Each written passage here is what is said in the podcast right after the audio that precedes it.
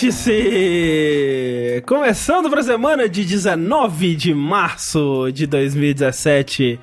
Esse que é um vértice que nos leva para os tempos de outrora. Um vértice retrô, um vértice das antigas, um vértice que, como nos tempos de seus avós, falava sobre quarentena, falava sobre os momentos em que temos que nos recolher, praticar o distanciamento social, nos enfurnarmos em nossas casas, onde nem todo mundo tem microfone bom, né? E é, é meio que isso que acontece. Por exemplo, estou aqui hoje com o meu amigo Rafael Kina. Alô! Que além de ficar enrolando para começar a gravação do podcast. É difícil ele é, está aproveitando o tempo de quarentena para polir toda a sua coleção de amigos com álcool gel e saliva. Isso. Que anula o álcool gel, mas. Né?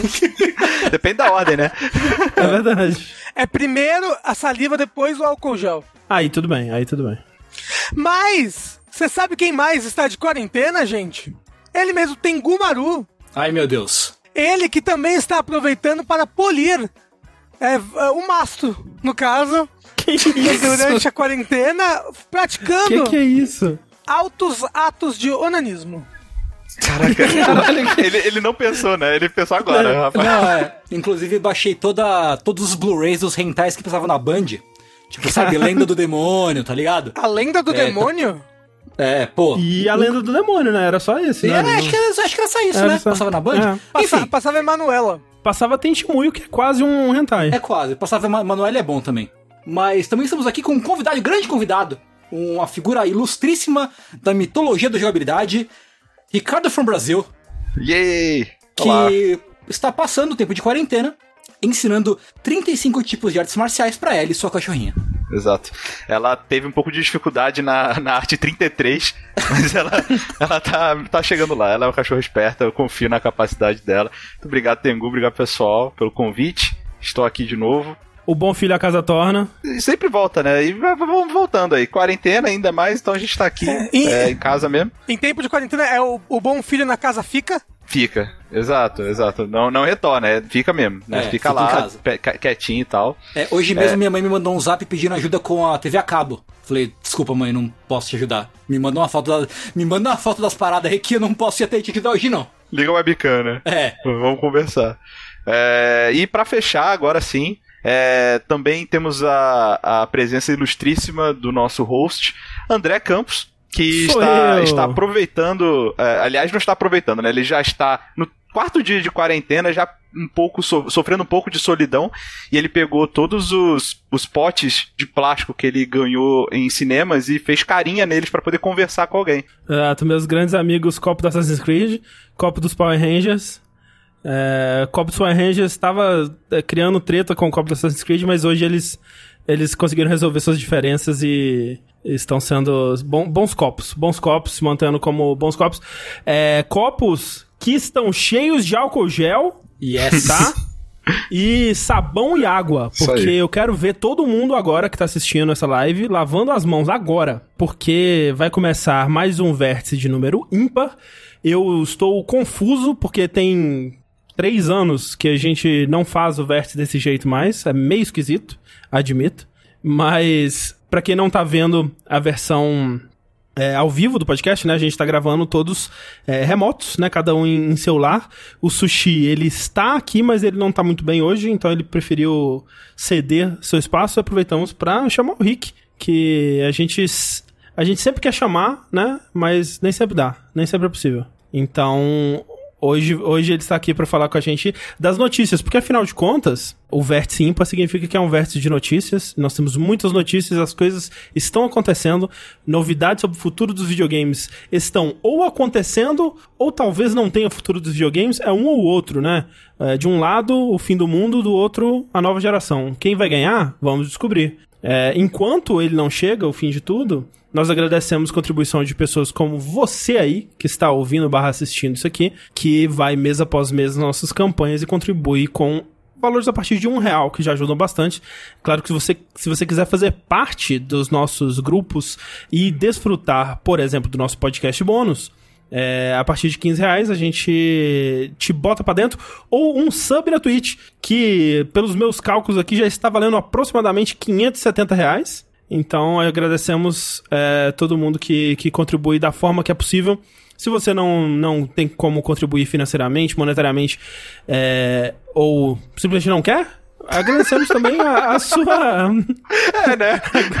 Assim, se você simplesmente não quer, aí eu já fico um pouco, um pouco magoado. Não, não, de boa. Cada um gasta seu dinheiro como pode, como quer, na verdade. É, então a gente agradece é, é, o, seu, o seu apoio assistindo a gente, é, espalhando a palavra e, e tudo mais. É, lembrando que se você tem um sub que é Prime, você precisa, infelizmente, renovar ele toda, todo mês, porque ele vem sozinho. É, então gaste ele com a gente, porque a gente é legal. E você ajudando-nos ou não nas nossas campanhas, tem também a opção de comprar nossas camisetas. Que estão disponíveis na nossa lojinha, no jogabilidade.de barra camisetas. É, são três? Três? Quatro? Estampas maravilhosas. Incríveis. Sim. É, e quem é sub sim tem acesso aos DLCs. Uh, é só você entrar no nosso uh, Jogabilidade Clube do Discord. É, ponto exclamação Discord no chat ele tem um mini tutorial sobre como entrar no, no, no Discord e acessar o DLC. É, só pra dizer, o Sushi, até onde a gente sabe, pelo menos, não está com coronavírus. Isso. É, mas vamos descobrir aí, né? Mas, Mentira, mas não assim, tem... tem nenhum médico aqui. Se ele está com coronavírus, ele ainda não apresentou nenhum sintoma Sim. é, da, da, da doença. Mas, falando nele, então, falando na, nessa merda que está se tornando real, Uhum. o coronavírus, Ah, É. pensei que você tava falando de mim. Eu queria saber como é que tá sendo pra vocês aí, essa coisa toda, essa, essa- esse novo paradigma sociocultural que está se tornando viver num país é, que aos poucos está começando a levar a sério, né? Mas o meu problema é que tá aos poucos demais, né? Se levando a É. sério. Tem isso, né? É. Cara, pra mim é engraçado porque, tipo, eu, eu vivo em quarentena, entre aspas, faz cinco anos. Então é engraçado, é engraçado tipo, as pessoas no, no Twitter assim, ah, quarentena dia 4, ah, fiz isso, isso, isso. Cara, sei lá, a minha vida é assim, então eu não. Tá. é bizarro pensar que, tipo, nossa, não é todo mundo que vive como eu vivo, preso dentro de casa, tá ligado? Então tá sendo uma É. experiência interessante. Pra gente que trabalha de casa é um pouco diferente. Mas mesmo assim, É. tipo, o- afeta, por exemplo. Eu quero ir na casa de um amigo, não posso. Eu, a, É, a- não, a gravação que a gente tá tendo que fazer à distância. E abrir o Twitter e ver todas as notícias de ruim do mundo que estão acontecendo ao mesmo tempo e pensar, caralho, fudeu, né? Fudeu. 2020 chegou com dois pés no peito. Esse tá fudendo. Você acha que fudeu, Rick? Cara, eu acho que tem potencial pra fuder mais, na real. É, Uhum. eu, eu sinceramente achei que ia fuder mais também. É, mas tá cedo, tá cedo pra, pra afirmar isso, né? Dá, dá tempo. Dá, tempo de piorar Dá as coisas. piorar, galera. Mas, é, Essa é a conclusão. é, mas pessoalmente, assim, meu, meu dia a dia tá, tá ok. É, consigo trabalhar remoto, se for o caso. Ah, eu já não, não era muito de sair também. Mas é foda você pensar que, tipo, se eu quiser, eu não posso. E aí dá vontade de sair, É, entendeu? é. Esse que é o problema. É, Sim. porque, querendo ou não, mesmo que eu não saia muito, cara, eu saía pra jantar com os amigos aqui do bairro, sabe? E é isso aí, manjo. Não- já não rola, sabe? Ahn, e ontem o medinho da, da- de acabar comida, essas coisas e tal, então, tá lá. É, ho- hoje a, a Clarice ela foi no mercado e tava meio. Sabe, as pessoas meio nervosas, uma galera de máscara, de luva, assim. Eita. É, eu É, fiz, eu- hoje eu fiz compra pela internet é, de, de, de, de comida lá do supermercado mesmo. É, e é engraçado reparar que, tipo, mesmo num cenário onde um monte de coisa já tá acabando, né? Tá lá indisponível e tal. A galera ainda faz questão de pegar marcas específicas, né? Porque você vê que. você vê que se for light, não, tá sobrando. Ninguém quer comprar light. só- Ninguém quer comprar o negócio light, tá ligado? Não, vê, vê um bagulho gostoso, Eu quero, porra. eu quero sobreviver, mas gostoso, É, exato. é. Já tá o apocalipse, eu ainda vou pegar um negócio com gosto menor que o outro? Não, né? É. Agora, uma coisa que eu não entendo: o pessoal estocando é, papel higiênico, sabe? Porque assim. De todas as coisas que você realmente precisa num apocalipse, num- numa situação de, de sobrevivência, papel higiênico não é uma coisa super essencial, assim. É que, tipo, vai no chuveiro, limpa a bunda no chuveiro, Exato. sabe? Mas e se exato. Sei lá, acabar, tá ligado? e, e se acabar a água, a gente não sabe. Hum, Mas, tipo, não, se- se- é, o papel higiênico não é a única forma de higienizar o seu bumbum, tá ligado? Tem outras formas. Ô, ô, Rafa, se acabar a água, eu te garanto que você vai morrer de sede antes de precisar. Exato, usar isso é papel verdade. higiênico. Se acabar a água, o seu cocô não vai pra lugar nenhum, Rafa. É, ele vai ficar parado. vai ser- você vai viver junto com ele, quer você queira ou não.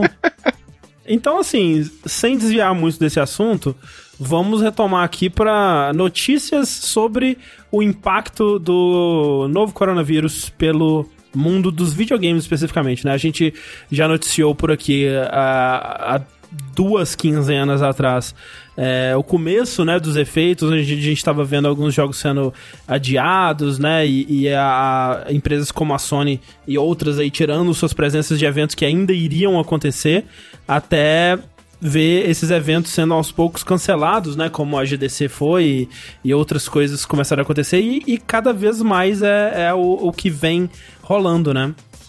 A começar por um grande evento, né, Tengu? Pois é, nossa querida E3, depois de muito sambar no assunto, finalmente anunciou que a edição 2020 está cancelada, oficialmente cancelada. A gente está acompanhando esse drama da E3 aí faz algumas semanas ou meses já, tipo, pelo menos uns dois meses, sei lá. Que, né, primeiro a gente teve a saída de- do Jeff Keighley, antes disso a gente teve que a, que a ESA, que a ESA vazou informações de jornalistas, aí a galera ficou puta daqui, puta de lá, as empresas já não estavam meio, meio que comprando muita ideia de o Jeff Keighley saiu, aí teve o, aquele IM8 Bits, que também era um, um pessoal que produzia conteúdo P3 também, anunciou que saía, mas A Sony todo- confirmou que não ia de novo. a né? Sony já tinha confirmado que não ia de novo. E aí, acho que no último verso de notícias que a gente gravou, Los Angeles tinha decretado estado de emergência. A cidade tava, né, naquele clima. Mas aí você falou: não, vamos ver isso aí, vai tá tendo, vai tá tendo. Não, não bota, bota fé.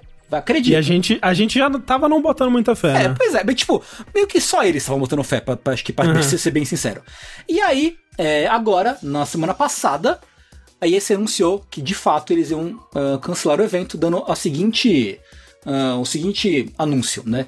Depois de consultar cuidadosamente com nossos, eh, as, as empresas membros eh, com relação à saúde e segurança de, de todo mundo na indústria, nossos fãs, empregados e es- estandistas, e nossos parceiros de longa data D3, tomamos a difícil decisão de cancelar a E3 2020, marcada para 9 a 11 de junho em Los Angeles.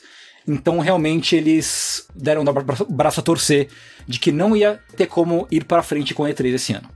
É legal que no, no Twitter começou a borbulhar um pouco antes, né? Com pessoas que saberiam disso, né? Que ouvi, ouviriam é, desse anúncio antes dele se tornar oficial. Teve a Devolver, né, que falou, mandou, tipo, a galera, cancela tudo aí, hein? Ela foi tipo a primeira, né? É, acho que foi foi a primeira, é. Pois é. Sabe o que é engraçado? Que assim, em relação a eventos sendo cancelados, a E3 ela tomou um destaque pelo nosso meio, mas tem um monte, né? Na verdade, tem, tem uma caralhada de eventos sendo cancelados e tal. Mas. De tecnologia, de esportes É, e tudo, qualquer né? evento de aglomeração É. nos mesmos, um monte Se de show. juntou galera, foi cancelado. É, eu, eu recebi hoje e-mail falando que o Cinemark tá, tá fechando os cinemas também, algumas coisas. E, e, e beleza, até aí tudo bem. Eu acho que em relação à opinião pública, o pessoal com- é compreensível. a- a- é, tipo, o pessoal entende, fala, não, faz sentido, tem que cancelar mesmo e tal. Só que no KD3 tem um agravante, né? De que, tipo. Já tava meio bamba, como você mesmo falou. Já tinha umas pessoas que. a- Por exemplo, a Sony, ela já tinha cancelado mesmo antes do, do lance do Corona. O Jeff Keighley, né, ele tava com uma... Ele não falou exatamente o que, mas ele tava fundamentalmente oposto à nova direção que a, que a E3 estava seguindo e tal. E a grande questão, na verdade, é como, sei lá, se eu for olhar pra uma. Pra um, sei lá, eu sou, sou da Microsoft, eu sou da Nintendo, alguma coisa assim, eu tô pagando dinheiro pra ir pra E3 e tal. A grande, o grande medo de você decidir ir ou não ir um. Aliás, deixar de ir depois que você tá indo há tanto tempo, é que é muito difícil você medir exatamente qual que é o impacto de, de uma conferência dessa pros seus números, sabe? E quando você, to- por exemplo, tomaram a decisão por eles. Agora eles não vão e ponto final. Então, tipo, eles vão conseguir fazer um A-B test, entre aspas, assim, né? Não, não, exatamente, mas. E, cara, se eles notarem que não mudou muita coisa em relação a awareness, em relação a share of voice, em relação a, a pre-order das coisas, etc, etc, etc, que são métricas de, de eventos de comunicação desse tipo, não sei se voltam, cara. É, não. O é esse, né, agora? Tipo, a galera perceber que não precisava de 3, que nunca precisou de 3.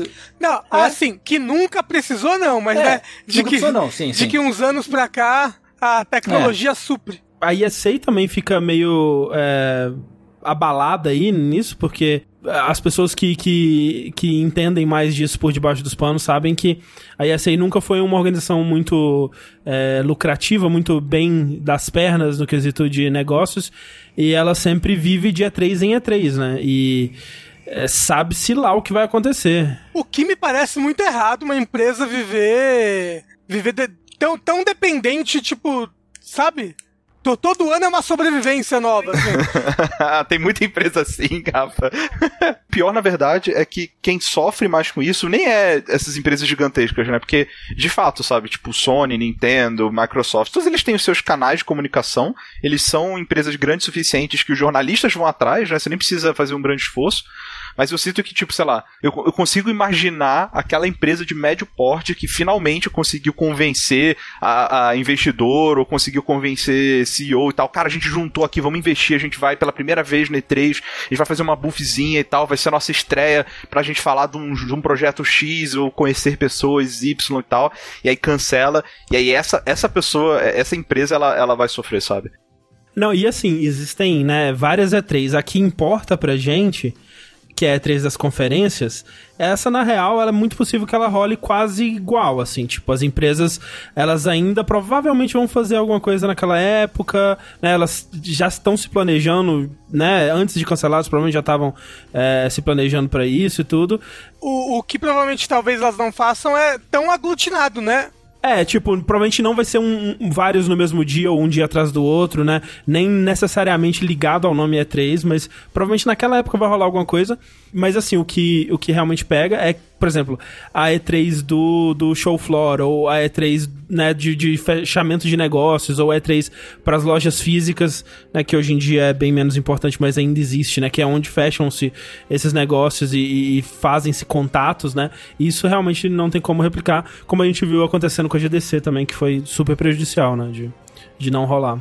Fora o cancelamento da E3, né, o, o Jason Schreier do Kotaku tinha, na nota que eles deram sobre o cancelamento, ele falou que a Warner pretendia fazer um, uma apresentação, né, para jornalistas para falar do novo Batman e de um novo Harry Potter, jogos que vazaram já um tempo atrás. Pois é. Ia rolar o novo jogo da Rocksteady, que a gente não sabe o que, que vai ser, que provavelmente não vai ser um Batman. Aquele jogo do Harry Potter, que a gente tá, tipo, há umas duas E3 chutando que ele vai aparecer na E3 nos nossos bingos. É verdade. E o jogo do Batman que tá sendo desenvolvido pela WB Montreal, se não me engano, né? Que é aquele da Corte das Corujas e tal. Ia ser tudo mostrado é, na, nessa suposta conferência, o que é uma pena, porque eu queria muito ver esses jogos aí. Mas assim. Mas você vai acho ver. que ainda a gente já vai ver. É, a gente ainda vai ver. O cara, tem zero chances desse jogo ser, ser anunciado e. Uh, não vi! Caraca, saiu, nem vi nada. Não, ou então imagina, tipo, ah, não vai ter três, não vamos anunciar então não. É, desencana. Cancela o jogo, é. não vai ter três, cancela essa bosta.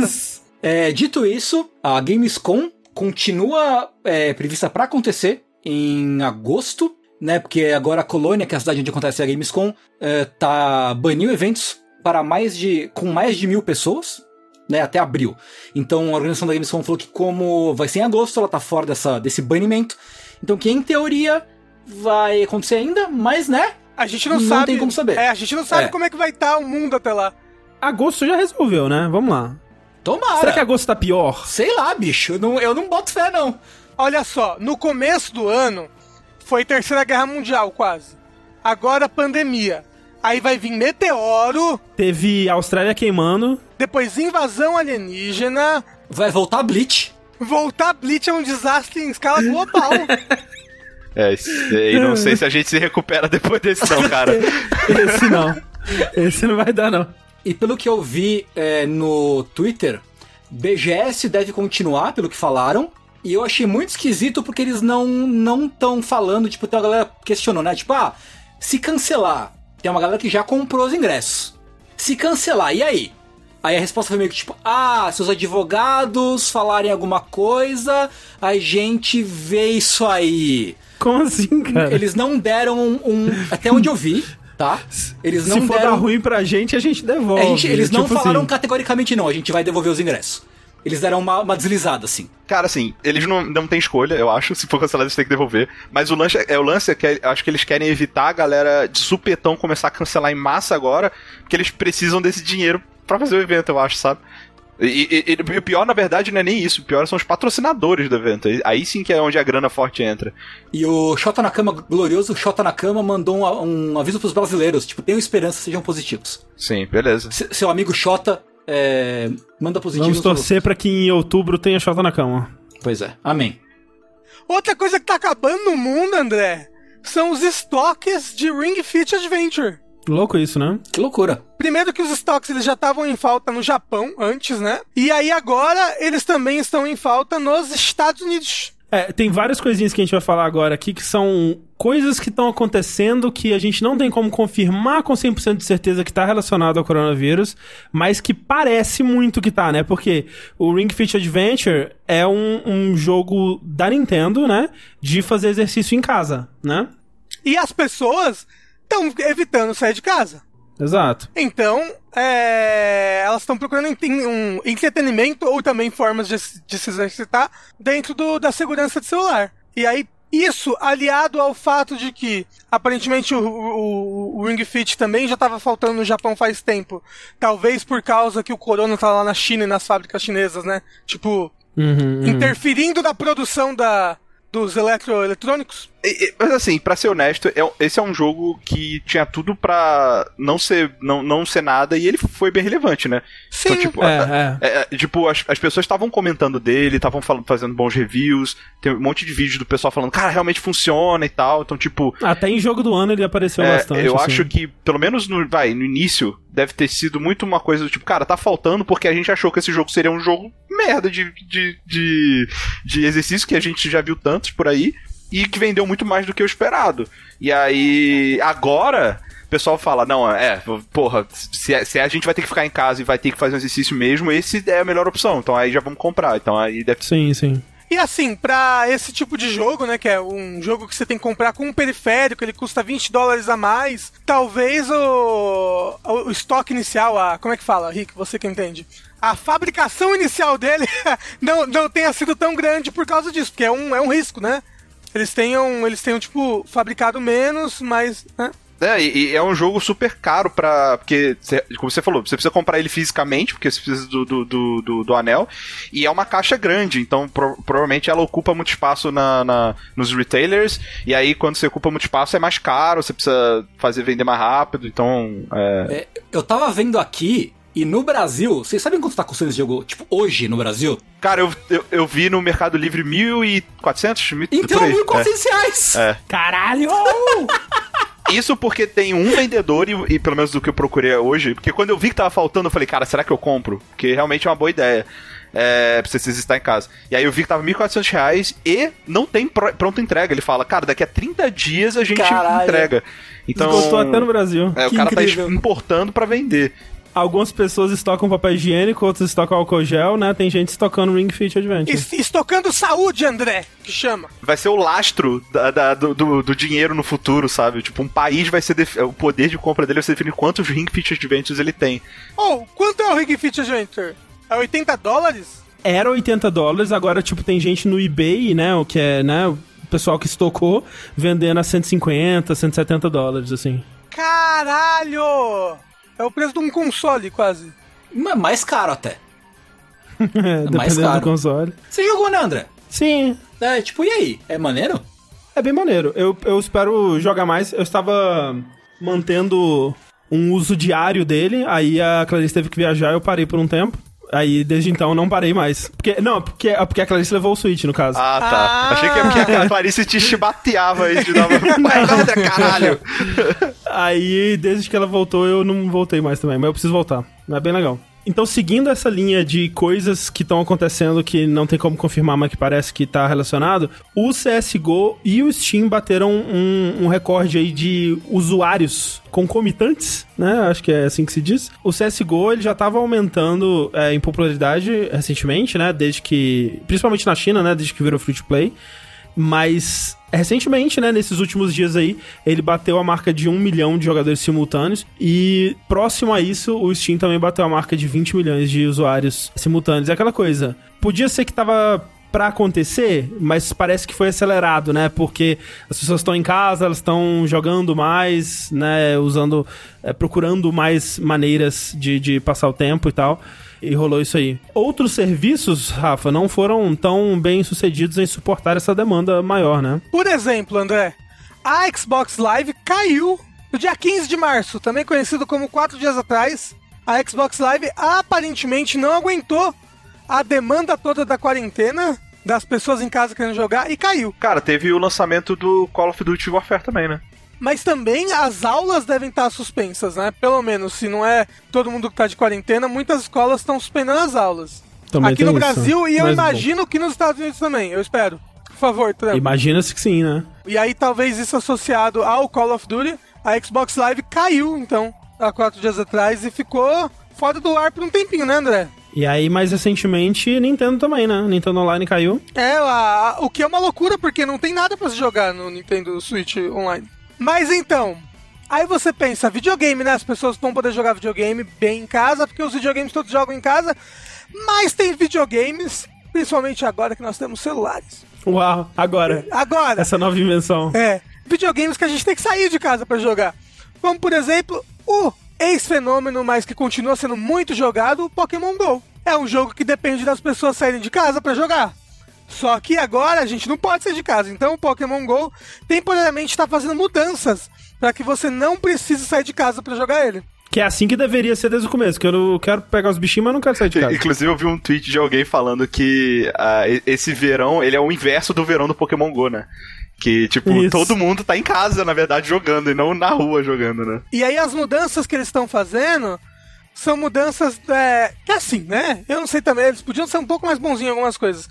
Mas, por exemplo, os incensos que usa pra atrair Pokémon, eles aumentaram bastante o quanto de monstro que spawna, o quanto de monstro, né? O quanto de Pokémon que spawna. E eles estão com 99% de desconto. Eu não sei. E enquanto eles estão ativos, agora eles duram durante uma hora. Eu não sei quanto tempo durava antes, mas é isso. As Pokéstops também estão com alguma coisa. Os incubators, né? Que você, quando você botava o ovinho pra chocar, você tinha que dar tantos passos, né?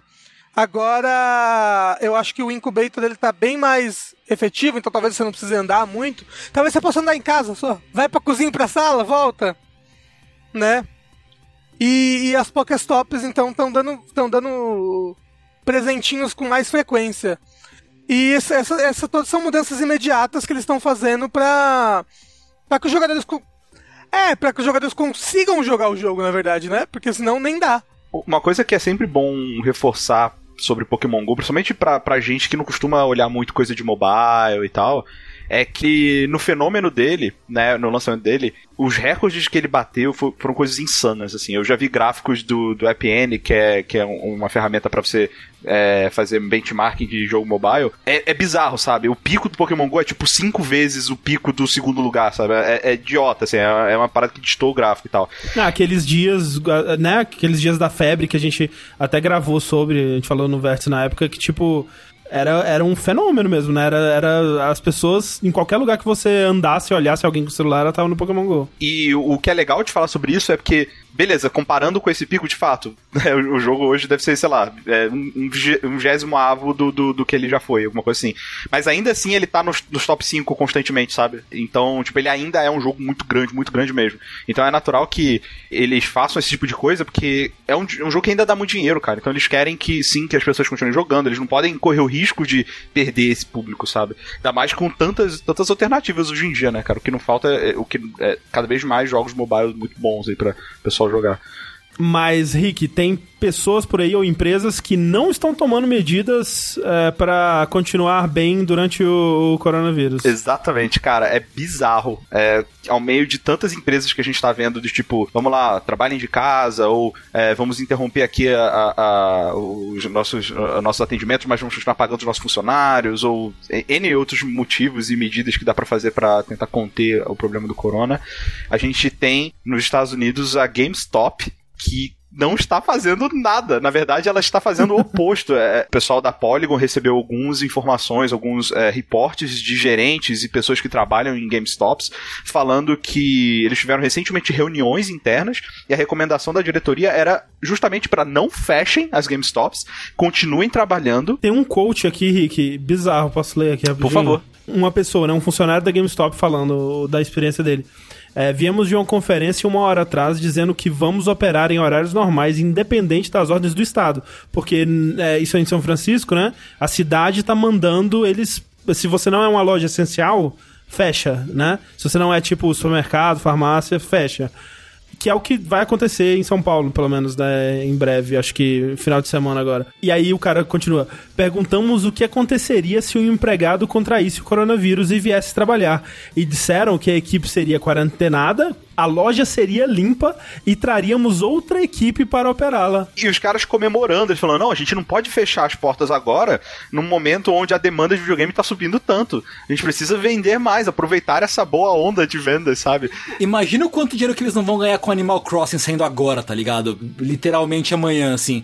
E aparentemente, na concepção da direção do GameStop, eles são sim um serviço essencial. Mas assim, a GameStop falou pelo menos que ia parar de fazer os midnight coisa, né, delas, né? Os lançamentos da meia-noite. Isso. Eles falaram que algumas medidas eles estão tomando. É, então, por exemplo, eles tão, dizem que não podem ter mais de 10 pessoas na loja por vez, é, que eles estão comprando materiais de limpeza para a galera das lojas poder ficar fazendo, limpando constantemente o balcão, as superfícies e tal. Sendo que outros reportes falaram que ainda não chegaram esses materiais de limpeza. E não só isso, eles também. Outros reportes que, que, que rolaram é o gerente falando, cara, Tá, ah, mesmo com 10 pessoas, né, do limite máximo, a gente tá understaffed. Tem menos pessoas trabalhando do que deveria. E aí, a gente tá tão ocupado atendendo essas pessoas que não, não consigo parar para ficar limpando as coisas, sabe? E, e, e, não só isso, a, a GameStop ela tem um lance de você poder fazer é, trocar um celular velho, um, um, device tecnológico velho por dinheiro, por crédito na loja, sabe? Fazendo esses cambozinhos assim.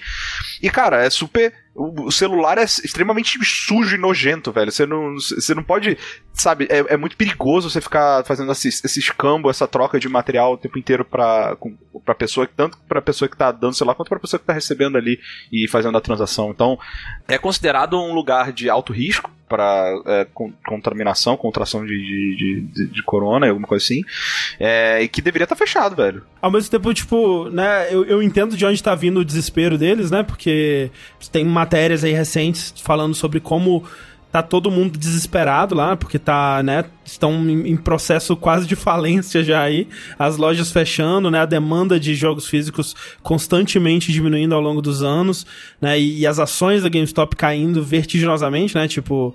É, o mercado de, de lojas físicas tá em declínio faz um tempo, né, de jogo, assim. E agora com, com o mundo do Death Stranding, né, que a gente virou, tá pior ainda. Eu fico pensando se eventualmente eles vão ser forçados a, a, fechar, né, as portas aí, a, por conta da, da, da epidemia. É, e eu fico pensando se é isso que vai ser o prego no caixão da GameStop de vez, né? Caramba, o é... coronavírus veio para matar os videogames. Ou, ou, então, ou então ele, ele, ele veio para matar as instituições dos videogames que estão aí há muito tempo, como E3 e GameStop. Mas se tem uma pessoa que talvez possa impedir esse prego de ser, de ser martelado no caixão da, da GameStop, é o mais novo membro do conselho administrativo da, da empresa, né, André? O, o Regi, é, ele entrou, cara. Ele falou, velho, tô cansei aqui de ser da Nintendo América, vou tirar um tempo pra mim, e aí voltou. E aí ele voltou numa empresa que tá, velho. É um cara que primeiro deve gostar de desafio, no geral, é, assim. É, eu acho que é isso, né? Tipo, é, é, aquela, é, é aquela parada que, velho, se ele não conseguir fazer nada, já tava no buraco a empresa, velho. Não tinha como. E se ele conseguir, é, por acaso, conseguir salvar a GameStop, imagina, né? O, a, porra, o ego do cara vai pro, É. pra lua. É o caçador, caçadores de emoção, né? Do século XXI. É. E ele é um cara. É.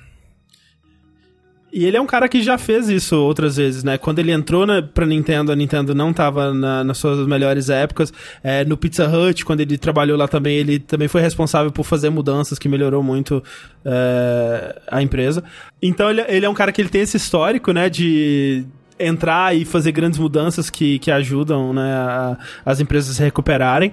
Não foi só ele, né? Eles deram uma renovada no conselho administrativo, entraram outras, outras pessoas pra tentar dar uma sacudida, tentar fazer alguma coisa diferente. Mas, velho, é foda, né, cara? Porque é, é... Rick, você que é um empreendedor, Tá longe disso, vamos lá. o que, que você faria pra tirar a GameStop do buraco? ela precisa mudar o, o método, o, o esquema de negócios dela, sabe? É, eu acho que deveria, ao máximo, pensar numa nova, numa nova forma de ganhar dinheiro que não seja a venda de, de games usados, sabe? Tipo, tentar aproveitar o que eles têm de, de maiores recursos da empresa e mudar um pouco a, a- o, esquema de negócios dele mesmo, sabe? Tipo, mais ou menos como a Netflix fez, manja. É, pra quem não sabe, a Netflix ela já foi uma empresa de aluguel de, de, de fita mesmo, sabe? De, de vídeo e tal. Só que ela mandava por correio pras pessoas, né? E depois podia devolver e tal. Então ela tinha um esquema que era um pouco mais delivery, mas aos poucos ela mudou, né? O, o modelo de negócio dela para ser streaming. Eu acho que a GameStop ela precisa fazer isso de alguma forma, sabe? É, não sei se às vezes até sair do ramo de games, talvez, sabe? Eu não sei. Mas é, é, precisa ser uma, uma mudança bem drástica, eu acho, porque a longo prazo não vejo isso se sustentar, não. Pelo menos não numa cadeia nacional como eles têm hoje, sabe? O, o, o moço nos comentários falou: eles estavam com umas estações para gameplay local, board games, etc. Mas aí o Coronga fodeu muito essa estratégia. Mas beleza, porque aí o Coronga a gente entende que é um, é um problema a curto prazo até, sabe? Não é a longo prazo. É, mas assim, que- será que a empresa sobrevive a esse prazo? Ah, deve sobreviver, cara, porque é, é, acho que a. em- Bem, se bem que eu não sei, né, que eles estão já devendo bastante dinheiro, mas assim, na pior das hipóteses, eles começam a vender assets de lojas que, que não tem tanta, tanto lucro e fiquem apenas com as lojas que têm um, um- um lucro maior e tal, e aí diminui bastante pra depois voltar a crescer, não sei. Como o Red é um cara que tava lá na transição da, da velha Nintendo pra nova Nintendo, né? Tipo, a transição da era GameCube pro Wii e até a. meio que. Ele tava lá quando a Nintendo tava se estabelecendo como uma coisa fora da. fora da corrida, né? Meio que largou a disputa com a Sony e a Microsoft e tal, meio que fez essa transição pra uma Nintendo que faz uma coisa que é só dela. Eu acho que é um cara que parece bem. bem indicado, bem. bem capaz de talvez conduzir a Games, GameStop no mesmo, no mesmo caminho, assim, que nem o Rick falou. Procurar um caminho novo, assim como a Nintendo meio que procurou dentro do nicho dela, mas um bagulho que é só dela, sabe? É, eu fico pensando, tipo, o, o hábito da- das pessoas não vai mudar, né? As pessoas não vão voltar a ir em lojas físicas pra comprar os seus jogos, né? Do tipo, então, o que quer que a GameStop faça, se ela for continuar no mercado de, de jogos e tal, tem que andar em simbiose com isso, né? Assim, eu não sei é, o quão viável seria, mas o que eu pensei, a coisa que eu tava pensando, pensando nisso, no que que poderia salvar eles, era se eles conseguissem de alguma forma fazer alguma coisa que é, porque algo que eles já fazem é vender, tipo, colecionáveis, esse tipo de coisa, mas fazer alguma coisa que viesse ao lado da sua compra digital, por exemplo. Você compra é, um jogo digital e, a- e- e ter aquele jogo digital te garante alguma coisa, um desconto, não sei. Eu não sei, tipo, ah, seria que eu, eu consigo pensar em algo que seria que andaria junto com o hábito atual das pessoas, né? E não algo que tentasse mudar esse hábito ou- ou voltar atrás, né? E que isso é realmente impossível. Sendo bem sincero, a gente gosta de brincar, né, do, do, com, do Reg e tal, mas eu não sei o quanto de fato ele, ele vai ter de, de poder de decisão nas coisas, sabe? Porque é, aparentemente ele é um board, né? Então, tipo, ainda assim ele provavelmente ele vai poder ele, ele vai ter um poder de influência com certeza, mas eu não sei se ele consegue ter um poder pra, cara, vamos reestruturar isso sim do zero, é, vamos mudar o nosso modelo de negócio, vamos, sabe, fazer uma mudança drástica aqui na empresa. Não sei se ele sozinho conseguiria, sabe? É, ele provavelmente teria que ser muito bom em influenciar as outras pessoas e mas vamos ver, né, cara? Tipo, não, não, não adianta ficar muito especulando, é mais é, é ficar de olho e, e- torcer, não sei. Pelo menos torcer para quem trabalha ter, não ficar desempregado e ter uma condição melhor de trabalho. Exato, no é- mínimo, e eu torço pro Red também. Eu quero que ele consiga mais um sucesso em sua carreira aí. É foda porque esse ano, teoricamente, seria um ano muito bom pra GameStop, caso ela continuasse, né? Porque consoles estão vindo aí no final do ano, ou será que estão? é um outro, uma outra consequência aí do coronavírus, que é que de fato o, o coronavírus ele pode se impactar a timeline de produção aí pra chipar os, os consoles novos, sabe? Vocês sabem que a maioria das peças desses consoles eles são feitos na China, tem provavelmente uma série de demandas diferentes de peças similares, ou pelo menos de materiais de insumo que devem subir por conta de outras, outras empresas querendo acelerar é, é, estoque, alguma coisa assim. Então, tipo, existe uma probabilidade real dos consoles do. E aí a gente tá falando do Xbox é, Series X e do PlayStation 5, que hoje em dia, hoje em dia estão marcados pro final desse ano, né? É, marcados entre aspas, né? Assim, mas a previsão aí é, é pro final desse ano, no Holiday Season, é, que, cara, talvez vá pra é, 2021. Outra possibilidade é que não seja adiado para ano que vem, necessariamente, mas que lance esse ano com menos é, unidades, né? O que pode gerar uma demanda muito maior do que a, a- a oferta, e aí de repente o preço aumenta, ou vai ser tipo no lançamento do Wii, que não tinha lugar nenhum. É, exato, exato. Não, não pela popularidade do console em si, mas simplesmente porque não tem tantas unidades. Então pode ser um início conturbado aí pra nova geração, sabe? Mas a, a China já tá se recuperando muito bem do corona, já, né? Sim, sim. Então talvez at- a- a- até o final do ano, pra eles, pra fábricas e tudo mais lá, isso já tenha passado. É, é que a gente não sabe o quão em cima estavam essas coisas todas, né? Porque dependendo do quão difícil já estivesse, um mês fudeu tudo, né? Um mês que você atrasa já, já fode tudo. Então, vamos, mas vamos ver. Uma coisa que eu, achei que a gente já veria mais a, esse, a essa altura e não tá tendo tanto ainda, mas que eu acho que ainda vai ter, é adiamentos de jogos, né? Eu fico pensando que tem vários estúdios aí que estão migrando pra home office, né? Teve a Ubisoft que, que soltou um e-mail in- interno é, do Yves Guillemot falando, né, que, né, bora, bora, né, todo mundo ir pra casa mesmo e tal. E eu fico preocupado, assim, tipo, claro, eu, eu, eu torço, na verdade, por adiamentos, né, porque eu fico preocupado com a, com a qualidade dos jogos sendo rushados nessa situação. Porque, né, eu acho que né, as pessoas têm que parar mesmo e tal. E aí realmente não dá pra, no mesmo prazo, ter o mesmo resultado. E ao mesmo tempo eu sei que às vezes não tem muito o que fazer, né? As pessoas, às vezes, elas têm o prazo lá pra entregar o jogo e não dá pra adiar, né? Sim. Tem, tem uma série de fatores, né, cara? Porque, querendo ou não, acho que produção de games, até que é de, sei lá, de tantas indústrias que tem aí, é uma que pode funcionar muito bem de home office, né, eu acho. É, exige, obviamente, uma grande é, é, cooperação e fazer isso de longe é sempre um pouco mais difícil e tal, mas eu acho que é, é possível. Eu acho que não só produção de games, produção de softwares no geral, né? Tipo, é fácil. Fácil. É bem mais fácil de você fazer um home office nesse tipo de coisa.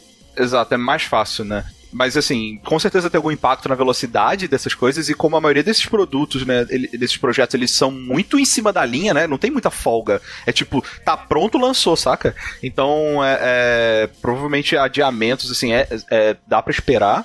E, e não só isso, outra coisa que pode ter um impacto, e aí voltando para os consoles, é se no lançamento a gente tiver menos unidades e menos pessoas comprando, lançar um jogo exclusivo pro, pra nova geração pode ser um tiro no pé, porque é, se você não tem uma, uma base instalada grande, o jogo não vai vender, cara. Não vai vender muito, anyway, sabe? Então é perigoso isso até pra empresas que resolveram de repente apostar, não, vou, vou fazer um jogo aí de, de entrada, um jogo da hora pro PlayStation 5, exclusivo, de início de geração, e cara, talvez talvez se- se- se preju- seja prejudicado, né? Mas assim, eu acho que a maior parte dos jogos vão ser cross-gen, é. É o que costuma acontecer, pelo menos, né? Mas é. É, é, é, porque eu acho que, a- que as empresas já estão mais, mais sábias nesse negócio de troca de geração, sabe? Mas então, assim, é, quer eles lancem em 2020 ou não, quer eles sejam adiados ou não, os novos consoles estão vindo aí, né? O Xbox Series X, o PlayStation 5 E agora nós temos um pouco. No, no, momento a gente tem um pouco mais de informação sobre o Series X, mas a gente recebeu algumas coisinhas a mais do PlayStation 5 essa semana, né? É, e essa semana, na verdade, a gente recebeu informações dos dois, né? Porque no começo de março, é, jornalistas e, e, influencers foram convidados lá pro, pro QG da, da Microsoft é, em Redmond, né? E é, tiveram lá contatos com o, o, o hardware do Xbox Series X e puderam testar ele em funcionamento, né? Puderam testar algumas das, das funcionalidades e algumas do, do, das promessas dele, de coisas que a gente tinha ouvido falar sobre e tal, e que foi demonstrado na prática. Também foi liberado, né, os specs, né, as especificações técnicas do, do console, né, todos os dados de, de processador, de GPU, de, de armazenamento e tudo mais. E aí, ontem, a gente teve algo parecido com o PlayStation 5, né? Só que é, se o conteúdo foi um pouco parecido, a forma deixou um pouco a desejar, na é verdade. Porque assim, o que a Microsoft fez foi chamar a galera que vai produzir conteúdo, deixar eles produzir o conteúdo do jeito deles, da linguagem deles, pro público deles, né? Então você teve uma galera tipo a Digital Foundry que foi bem mais técnica e a fundo e falou dos, das minúcias e tal. E você teve canais que simplificaram a linguagem, né? Falaram para um público mais geral, cada um trazendo a mensagem do jeito que era melhor é, destinado ao seu próprio público. Enquanto que o que a Sony fez, a PlayStation fez, foi trazer o Mark Cerny, né, que é um dos arquitetos aí do, do PlayStation 5 e foi também do PlayStation 4, trouxe ele para migrar o que seria a palestra da GDC dele, né, a GDC foi cancelada, então não rolou a palestra, migrou essa palestra para uma transmissão é, um vídeo que foi transmitido ao vivo no canal oficial dele e divulgado na conta do Twitter com a promessa de venha ver o futuro do, do dos videogames, né? O, o, o, o que esperar do próximo PlayStation. Assim, vamos, vamos falar então do, dos dados técnicos. Porque, assim, o, o que a gente sabe agora, que a gente tem quase todas essas informações técnicas, né, de, de CPU, GPU, armazenamento e tal, é que a gente vê que o Xbox Series X, ele tem números maiores em quase todas elas, né? Então, enquanto o PlayStation 5 tem 8 Zen 2 cores em 3.5 GHz de frequência, o Xbox Series X ele tem 8 Zen 2 cores a 3.8 GHz de frequência. Enquanto o PlayStation 5 ele tem 10.28 teraflops, o Xbox Series X ele tem 12 teraflops. Né? E aí tem os CUs, né? Que a gente tava é, é, sendo incapaz de, de, de Que todo mundo aqui é, tem 14 anos. Toda vez que, que era mencionado nas paradas.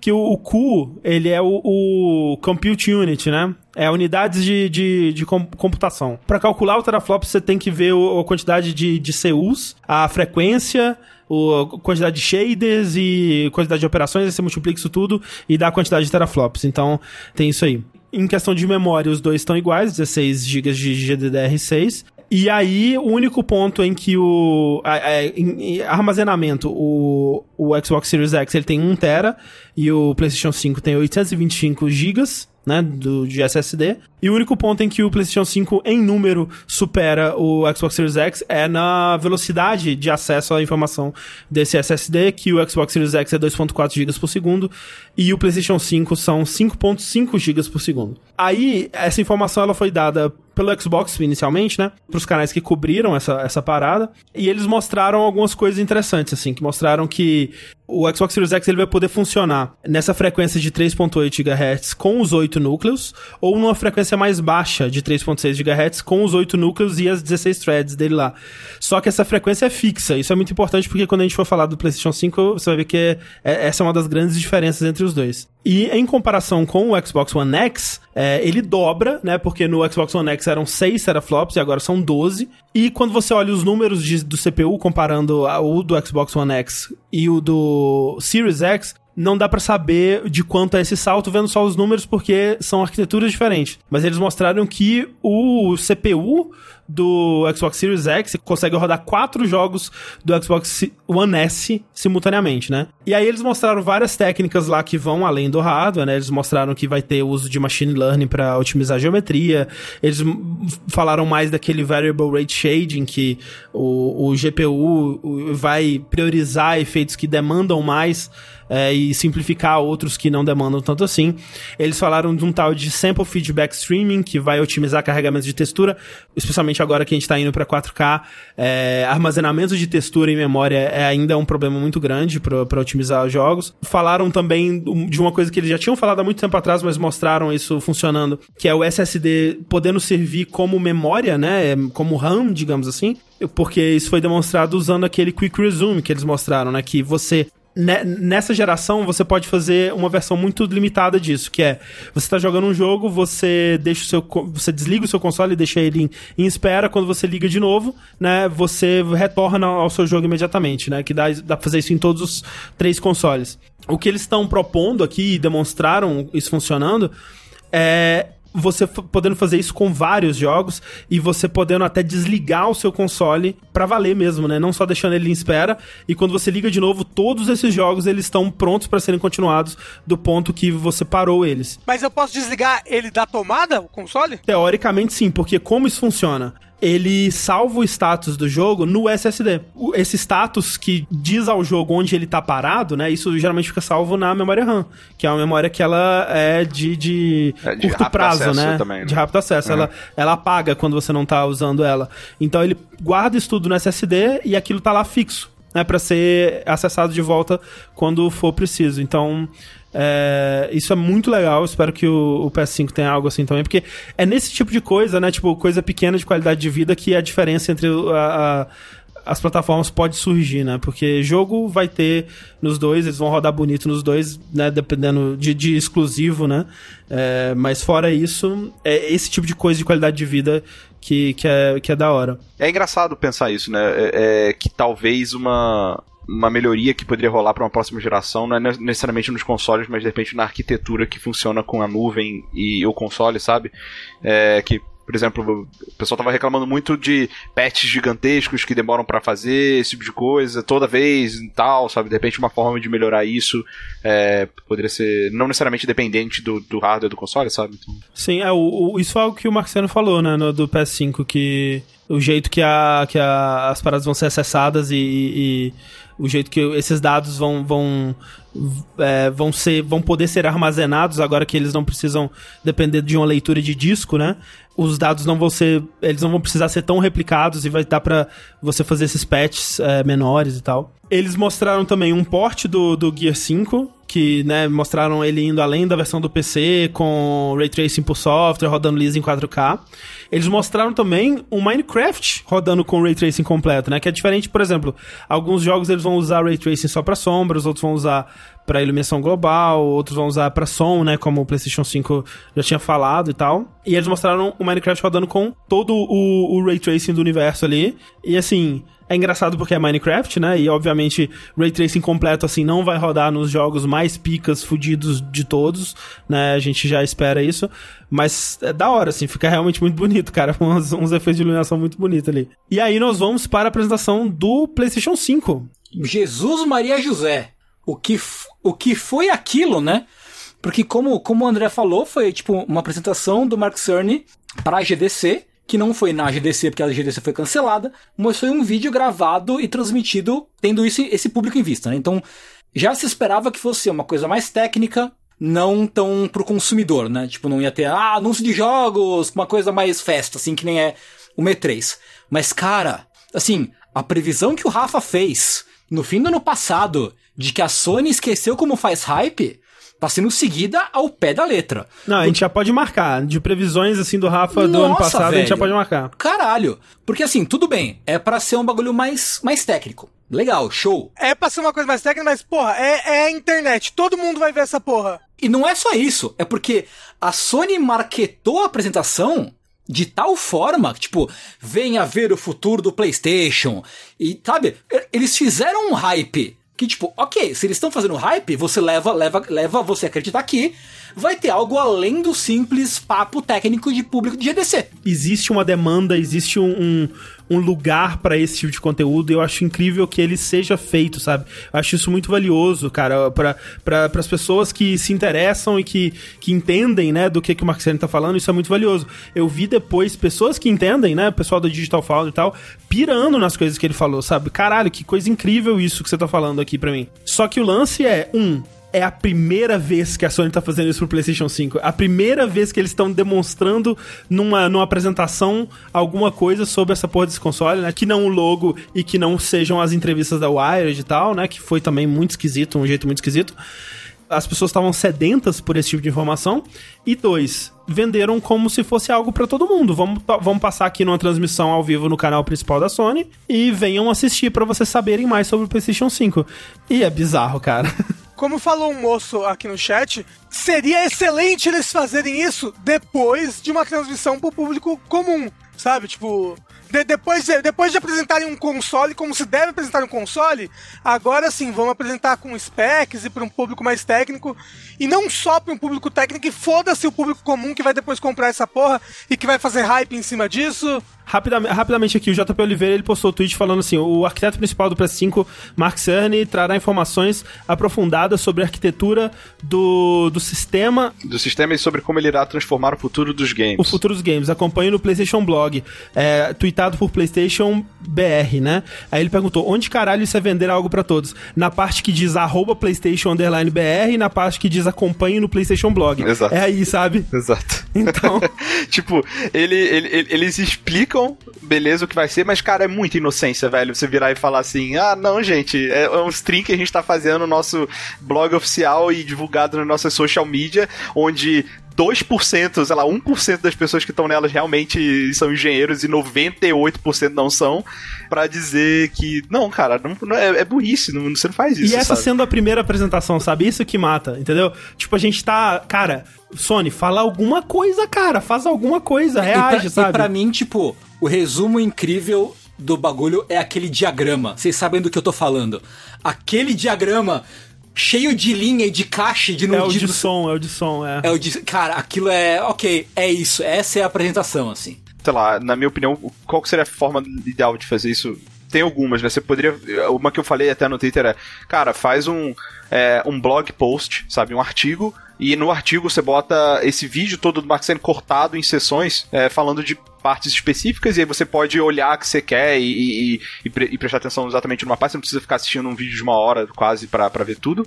Outra forma de você fazer isso, cara, faz um, um, um, stream ou uma reunião a portas fechadas, online mesmo, sabe? Tipo, de vez em quando a gente faz isso na, na Riot, sabe? A gente convida algumas pessoas que são especialistas no assunto ou entendem do negócio e a gente faz uma apresentação só para elas, sabe? Uh, e aí até você cria um diálogo, você consegue tirar dúvidas, sabe? Você pode até hypar, digamos assim, os especialistas, dando confiança para eles no produto que você está falando. Uh, então, assim, para mim o problema não é o conteúdo em si. O Mark Cerner, ele fala bem, ele apresenta bem, é, ele faz bons pontos, é, é, sabe? Tipo, a informação tá ali de uma maneira adequada até, mas os canais que foram divulgados, sabe, pro público foi divulgado, tipo, muito idiota, assim, não, não precisava ser tudo isso, é, é, é, sabe? Não, não faz sentido. E uma coisa até que a gente discutiu é, no dia mesmo da, da, apresentação, né? Que é uma coisa que até que acho que foi o André que levantou, logo depois que acabou a, o streaming, é que, cara, tudo bem eles falarem disso até para um público mais leigo, mas, tipo, me mostra na prática o que isso significa né? Tipo, me mostra um jogo bonito pra caralho, que nem a Microsoft fez. Olha aqui o Minecraft normal e o Minecraft com, com Ray Tracing. Isso, ele tá, ele tá falando lá, que nem, por exemplo, depois eu fui ler na Digital Foundry, quando ele falou da parte lá do, do som, e os caras da Digital Foundry falando, cara, isso aqui é o futuro. Isso aqui é revolucionário. Isso aqui é, é foda de um nível que vocês não têm noção. E a gente não tem noção porque eles não deixaram a gente ter noção, sabe? Porque lá eles falaram, ah, essa Tempest Engine, né? E ele tem esse nome porque ela quer simular tipo as gotas de chuva caindo. Você vai sentir a, a, posição e a distância de todas as gotas de chuva caindo em volta de você. Eles, eles deram exemplos melhores de como que, tipo, né, explicando isso de uma forma mais detalhada e mais é, simplificada, digamos assim, né, de, de como que isso vai funcionar e tal. E você fica, caralho, né, realmente parece interessante. Só que, somado ao fato de que a gente tava 40 minutos, né, é, sem entender muita coisa e, e com a, a, voz relaxante do Mark Cerny nos botando pra ninar. Que voz, Não né? deu que pra voz pegar muito isso no, enquanto tava rolando.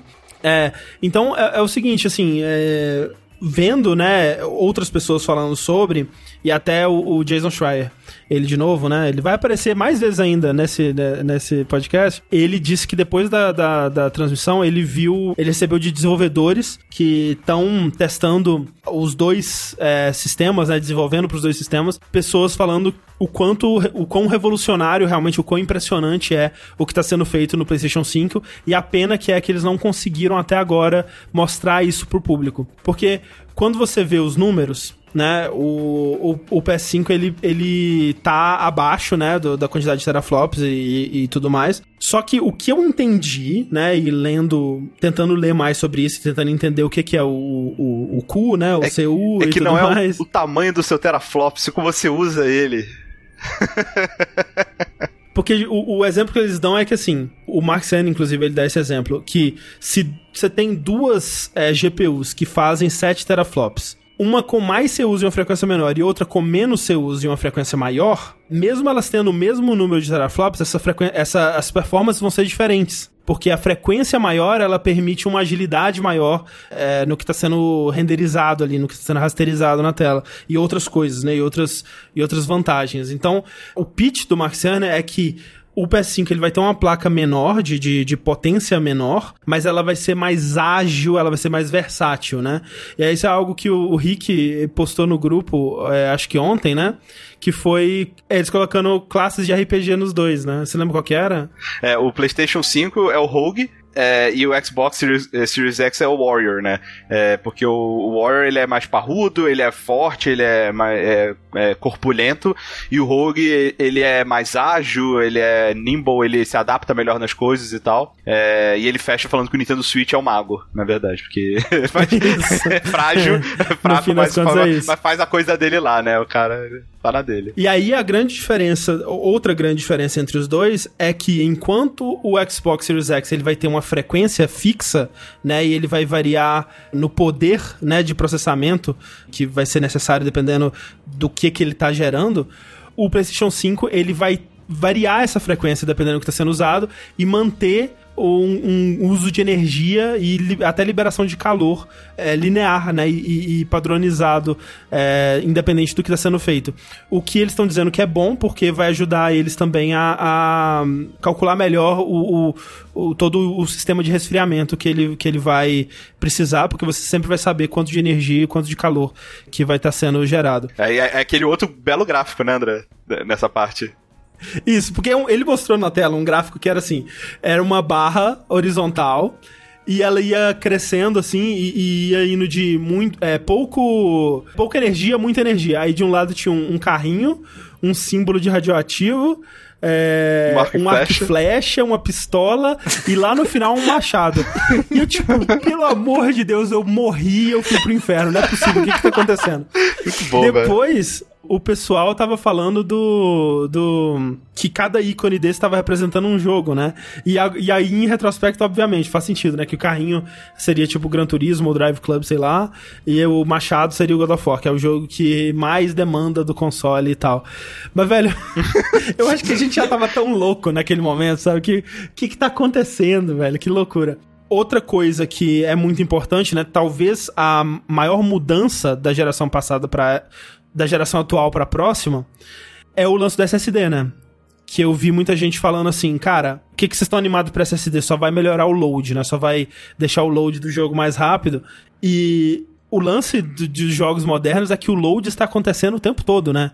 Tipo, não é só aquela telinha de load que aparece o um númerozinho carregando, né? Toda vez que você entra numa sala nova, toda vez que você vira a câmera, né? Ele tá carregando texturas, ele tá descarregando outras texturas e outros modelos, ele tá otimizando o que tá sendo visto na tela, né? E carregando esse novo conteúdo, fazendo streaming desse novo conteúdo o tempo todo, né? E a grande mudança é essa, né? Que quando você tem, com o SSD, você tem um volume muito maior de conteúdo podendo ser é, carregado e descarregado o tempo todo. Essa mudança, ela parece muito mais palpável, você consegue ver muito mais aplicações dela do que, por exemplo, da geração é, passada para atual, que no começo principalmente o que você via era, ah, tem uns efeitos de partícula mais legal e a iluminação tá mais bonita, né? E outra coisa que o Sony falou é que a ideia é que com essa velocidade de facilitar o load e tal, eles querem dar mais liberdade criativa para os designers pensarem nos jogos, porque hoje também existe muita coisa que eles ah, os designers eles fazem, não porque não é uma decisão para deixar o jogo melhor, mas é uma decisão para encaixar um loading escondido, por exemplo, é, ou, ou para tentar, cara, sei lá, eu tenho uma visão aqui para como deveria ser esse cenário e a geometria das coisas aqui, as texturas, etc, mas é uma visão que eu não consigo concretizar porque não dá com a tecnologia que a gente tem hoje. Então, ele, ele diz que com, com essa funcionalidade, né, da SSD, etc., você, os, os designers vão poder concretizar a visão deles é, diretamente, sem ter que ficar pensando em workarounds, assim. Né? É, e aí é que vem, né, tipo, esse ponto aí que talvez seja um, um ponto muito importante, a gente não sabe, mas que o, o PlayStation 5, o SSD dele ele é bem mais rápido, né? Com a, a, as técnicas de compressão que eles estão usando lá, vai para 8 ou 9 gigas por segundo, né? De, de transferência de, de, dados, enquanto o do Xbox Series X, com as paradas de compressão, fica em tipo 5, 4, 5 gigas por segundo, né? Então é uma diferença boa. Não sei se vai fazer diferença, né? Ou muita diferença no fim das contas. Isso a gente vai ter que é, ver como é que as coisas vão, vão ser. Até porque uma das críticas que eu vi sendo feitas ao PlayStation 5 é que por ele ter essa, essa frequência variável, isso torna também a otimização dele um pouco mais complicada, né? Então, talvez aí a gente tenha uma nova geração de PlayStation seja um console mais difícil de se desenvolver para. Vamos, vamos ver o que vai acontecer.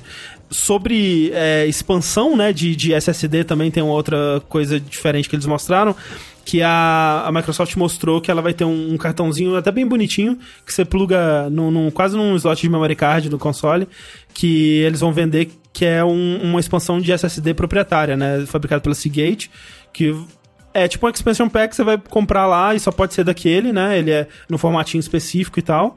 E aí, flashbacks de guerra pro PlayStation Vita, né, Tengu? Não! Pois que é. Era, que era caro pra caralho. Puta, era muito caro. Tem que ver qual vai ser o preço disso aí. Eu não sei se eles divulgaram já. Enquanto que no PlayStation 5 vai, você vai poder comprar o que você quiser, mas ao mesmo tempo vai ter que ter um, né, vai, vai ter que ser de, de alguns modelos e, né, de velocidades aprovadas ali. Ele vai uhum. ter que uhum. passar de uma certa barra, né? Você tem que ter essa altura para poder ser utilizado como SSD no PlayStation 5. E é basicamente isso, assim, no fim das contas, o, o mais importante a gente ainda não sabe, que são os jogos, né? Não, o mais importante é quantas portas tem na, nas costas do, do videogame. Isso, tem isso também, né? Aquele Vzinho lá que o pessoal usa é, é o que aquilo? Aquilo é um, é um palco de show de idol. é aquilo. Mas aquilo ali saiu da onde? Aquilo ali é, é uma mocap? É um. É o Dev Kit. Caramba, se for daquele jeito, eu vou ficar muito feliz. Cara, eu olhei, não sei, eu tô, eu tô achando. Já virou simpático já na minha cabeça já. Gente, vocês lembram daquela parte que o Marcene falou que você que ele queria que vocês tirassem a foto da sua orelha e mandasse para ele, para ele medir a sua cabeça e fazer o som perfeito para você. Eu juro para você, teve isso, gente. Porque ele, ele, tava, ele inventou uma parada lá que cada um tem uma, né, dependendo do formato da sua orelha e da sua cabeça, ah, o som vai ser mais otimizado ou não, e ele mandou todo mundo mandar foto da orelha pra ele, pro e-mail pessoal dele. E do pé, né? Ele falou, nossa, manda foto do pé do também. Pé. E do pé. Não de graça, Mark, não de graça. Eu sei o meu valor. é isso, assim, no fundo também, o que mais importa é preço, né? Preço ah. eu, eu ah, tô sim. com medo. Uma coisa que a gente não comentou é que eles falaram um pouco da retrocompatibilidade, né?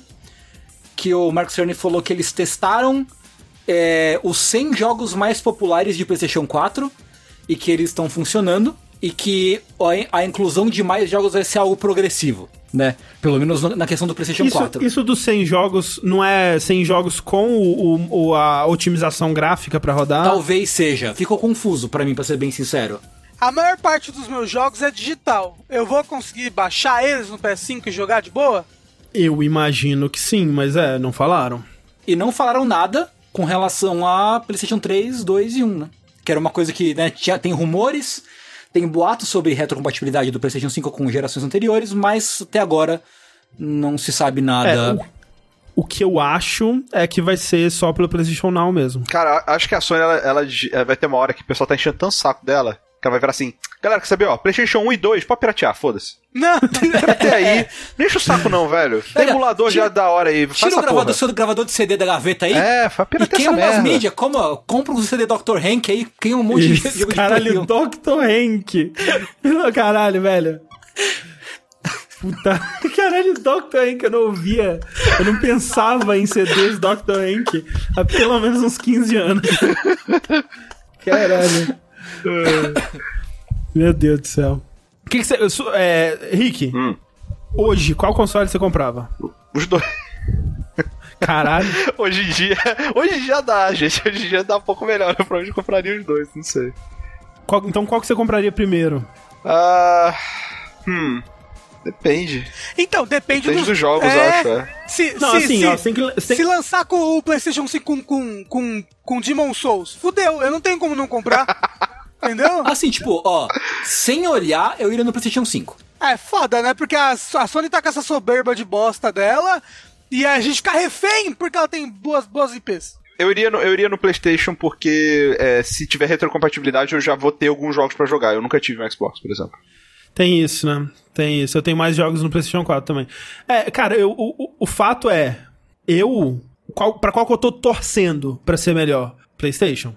Eu tô, tô torcendo pra que seja PlayStation. Porque, né? É onde eu tenho meus troféus, é onde eu tenho meus jogos. Eu tenho quatro controles dessa porra aqui. Eu não vou com- precisar comprar mais controle que custa 300 reais. Será que não vai precisar? Às vezes o novo controle é, o- é o boomerang lá, que é 5 também, ó, V. É. Mas. Né, chegando na hora, a gente vai ver como é que vai ser, né? né, falando, falando de. A gente tá falando de consoles, né? E a gente tem a- os sonistas e os caixistas, né? E teve uma coisa que rolou recentemente que deixaram os sonistas muito putos, né? Pelo menos alguns deles. Mas assim, olha só, Rick. Deixa eu te falar um negócio. Aparentemente, o mundo vai acabar. Não por quê? Não por causa do coronavírus ou meteoro, pandemia ou cara quatro, não. Aparentemente, o mundo vai acabar porque um jogo da Sony não vai ter mais exclusividade de console. eh, Quer dizer, não vai ter mais exclusividade. É. Ponto. Pronto, eu, eu, eu mudo, eu mudo a minha resposta. Não vou comprar mais um PlayStation 5. O- Quem a Sony pensa que é? É. Por quê? Porque aparentemente não, né? Confirmado que Horizon Zero Dawn, jogo antes exclusivo para PlayStation 4, agora virá para o PC. Eu vou botar fogo no meu PlayStation 4, André. Por que, que outras pessoas vão poder jogar o mesmo jogo que, que eu joguei 4 anos atrás, hein? Não pode. Só eu posso jogar esse jogo. Mas, assim, o, o Herman Host, né, que agora é o, o head da Worldwide Studios, ele era o cabeça da Guerrilla, né, que é o estúdio de Horizon Zero Dawn, e agora ele é o cabeça da Worldwide Studios, né, ele deu uma subida na vida aí, tomou o cargo de Yoshida, mandou o, o Shawn Layder pastar, e agora tá aí tomando essas decisões polêmicas. Não sei se foi ele que tomou, mas enfim. Mas ele disse na entrevista que ele não vai. é, que isso não vai se tornar uma norma, né? Que não é pra esperar que todos os jogos first party da Sony saiam pra PC e tudo mais, né? Óbvio, né? Porque ele quer vender ainda esses jogos no, na porra do console, mas. Talvez quatro anos depois saia, eu não sei. É, mas. É, Bloodborne no PC, ele- eu acredito. Porra, podia, podia sair, né? Podia, olha só, deu quatro anos, sai no PC. O lance é, a Guerrilla é um estúdio da Sony, né? Então é diferente, esse caso do, do Horizon Zero Dawn, ele é mais diferente do que, por exemplo, quando o Journey saiu na Epic Game Store, ou quando os jogos da Quantic Dream saíram na Epic Game Store, ou até o Death Stranding, né, que vai sair em junho agora pra PC também, é porque a Guerrilla é um estúdio da Sony, né? É- é- não é só publicado pela Sony. E aí, tirando os jogos da Sony Online, tipo EverQuest ou é, PlanetSide e outras coisas, é a primeira vez que um jogo da Sony está sendo lançado para PC, desse jeito, né? E aí, é engraçado que foram olhar na página do Steam, né, que já dá pra ver lá, E na publisher tá lá Sony Mobile. Tipo, oi? Então, curioso, cara. E é legal porque, né, ele vai vir com suporte para 4K e as, coisas tudo foda. E vai ser a versão completa do jogo. E vão poder colocar um mod na. Como é que ela chama? Eloy? Pra ela ser o Norman Reedus, sei lá, que porra, qualquer porra assim. O Shrek, com certeza o Shrek, velho. Gente, pra ela ser o Link, né? pra ela ser o CJ, né? Isso. é. Caralho, o Killer Joystick disse aqui que teve fanboy mandando spoilers do final de Horizon nos fóruns só pra zoar os jogadores de PC. Tem que, tem que acabar o, o, o videogameiro, né? Tem que acabar né? o gamer. Acabou o gamer. Tem que acabar o minigameiro. Sim. Se um, dia, se um dia o coronavírus acabar com o videogame, dá para falar que não foi merecido? Não dá. Não dá. Né? Não dá pra. Não dá, assim, não dá pra falar, é. não. Em outros motivos que tem que acabar os videogames, Sim. a Naughty Dog tá aí no processo de finalizar é, o desenvolvimento de The Last of Us 2, o meu jogo mais aguardado de 2020, não tem como não dizer que, né, que, que seja. O The Last of Us 2 ele tá sendo é, desenvolvido aí há bastante tempo, né, desde que finalizou o desenvolvimento de, de Uncharted 4 lá em 2016, então, né, um, um tempinho bom aí, quatro anos de desenvolvimento. E aí foi engraçado, porque ele foi anunciado inicialmente para fevereiro, né? No final do ano passado foi anunciado para fevereiro e um mês depois adiaram o jogo para maio. E aí a gente, nossa, que estranho, né? Porque tipo acabado de anu anunciar para fevereiro, agora já adiaram. O que, que tá acontecendo? Será que, né, eles né, tiveram algum problema, tiveram que mudar alguma coisa? Mas a gente até comentou aqui, porra, talvez uma esperança, né? Uma esperança no fundo aí de que seja para eles terem mais tempo de melhorar o jogo e fazer isso sem o crunch, né? Vão, vão, eles vão ter um tempo a mais, vão poder dividir esse trabalho por mais tempo e, né, porra, melhorar a, a, a qualidade de vida de seus, dos seus desenvolvedores. Que inocência. Nesse ponto que eles adiaram o jogo para maio, eles já estavam em crunch. Eles só continuaram o crunch, né? Eles vão continuar esse crunch até maio, ininterruptamente. Numa matéria do Jason Schreier, mais uma vez ele aí, e não é a primeira vez que ele reporta isso, né? Porque tem no livro dele o Sangue, Suor e Pixels, né? Ele reportou lá sobre a história tensa de desenvolvimento do Uncharted 4, que por sua vez era já um repeteco piorado da história de desenvolvimento do The Last of Us 1, que por sua vez já era um repeteco do Uncharted 3, e assim por diante, né? É só ver que o Bruce Straley, né, que foi co-diretor do Uncharted 4 e do The Last of Us, o cara não só saiu da Naughty Dog, ele saiu da indústria. O cara falou: chega, não quero mais videogames. É. Exato. E isso é uma das coisas que eles tocam nessa matéria que, que o Jason escreveu, onde ele conversou com vários né, é, funcionários, vários desenvolvedores da Naughty Dog. E ele fala muito sobre isso, né? Como que eles têm dificuldade em manter uma equipe veterana, né? Uma equipe sênior, assim, na, na Naughty Dog, porque o pessoal não aguenta ficar lá muito tempo, Sim. né? É, a empresa, ela, ela consome o funcionário e cospe apenas um casco. Total. E, e, não só isso, é porque é foda que, tipo, o cara sênior da Naughty Dog, ele consegue emprego em qualquer lugar, assim. É, na prática, sabe? O cara ele tem na, É. uma bagagem fodida nas costas. O cara, ele, se ele é sênior, significa que ele já tá há um tempo na Naughty Dog. Então ele já chipou um jogo que foi um sucesso mundial fudido. Então, de repente, essa, Uhum. esse lado dele já, já foi. Provavelmente dele no ou jogo dela. do ano. É, já foi é, é, sanado. E, e aí a pessoa vira e fala assim, cara, por que, que eu tô me sujeitando a isso, sabe? Eu posso ganhar bem numa outra empresa, onde eu- talvez eu tenha mais liberdade. Talvez eu faça um jogo mais modesto, sim, mas, cara, eu vou viver, vou cuidar da minha família, vou, vou- né? E aí a pessoa acaba saindo mesmo, né? E é difícil você reter um talento é, grande, sênior e tal, nu- numa condição de trabalho ruim. É algo onde jovens é, promissores estão muito mais dispostos a entrar. Infelizmente, né? Mas é a verdade, né? Estão muito mais dispostos a, a sofrer um, um- um trabalho fudido, super desgastante e tal, pra pegar essa experiência, pra ter a oportunidade de, de entrar no mercado e esse tipo de coisa, né? Então é complicado. Uma, uma das estatísticas que ele deu lá é que 20 dos 20 designers do Uncharted 4, né, que não designers, né, que não eram lead designers, é, 14 saíram da empresa já, né, Caralho! do Uncharted 4 pra cá. É, e, e parece que assim, a cultura da Naughty Dog é aquele crunch velado, sabe? Que é bem enraizado na cultura da empresa, que é aquele tipo que, tipo, é, eles não exigem que ninguém trabalhe mais, eles até incentivam o, o- a pessoa a né, parar e, e tirar os breaks lá, né? Tipo, não, não trabalhar por muito tempo consecutivo aquela coisa toda. Só que, né, todo mundo tá muito dependendo de todo mundo, e se você é o cara que não tá lá às 11 horas da noite e o, a, o resto da equipe é prejudicada, você, né, começa a se sentir pressionado a ficar e, e fazer parte disso, né. É, e, e, isso é uma coisa que eles até tentam contratar para esse tipo de perfil, né, eles buscam o perfil da pessoa que é meio workaholic, que quer a, a qualquer custo deixar a sua marca ali naquele jogo e tal, e geralmente são pessoas jovens, né? Porque é, é, o cara mais velho, primeiro, ele não tem mais essa estamina toda, né? E muitas vezes tem família, né? Tem filho, né? E o cara não, não tem como dedicar isso tudo ao jogo. Então, a pessoa, à medida que ela vai passando o tempo lá, ela, cara, isso aqui não é pra mim, eu não consigo mais, e sai. Exato. E, e, o, e a pessoa, o cara novo, tipo, eu não tenho dúvida que a Naughty Dog, ela contrata é, é uma galera menos experiente, mas que é muito talentosa, sabe? E essa galera, ela quer, velho, ela, ela tá com sangue nos olhos, sabe? Ela não se importa uhum. de trabalhar pra caralho porque ela tá focada, não, vou ter isso no meu currículo, vai ser foda. Exato, vou poder falar exato. que, cara, eu fiz esse jogo, velho, eu joguei, eu, muitos dele, né, provavelmente falam assim, eu joguei o primeiro e ele me fez querer entrar nesse mundo, sim, sabe? Então, sim, tipo, total. tem, é, é muito fácil, entre aspas, é você acabar não é, não é ludibriar no sentido porque eu não acho que também ninguém vira e fala assim, haha, vou enganar essa galera. Não, mas você é, você convencer o, o, uma, uma galera a aceitar uma situação de trabalho é, mais abusiva, mais, mais puxada, é, em troca do, dos louros de fazer um jogo foda e de trabalhar com uma equipe foda e, sabe? Sim.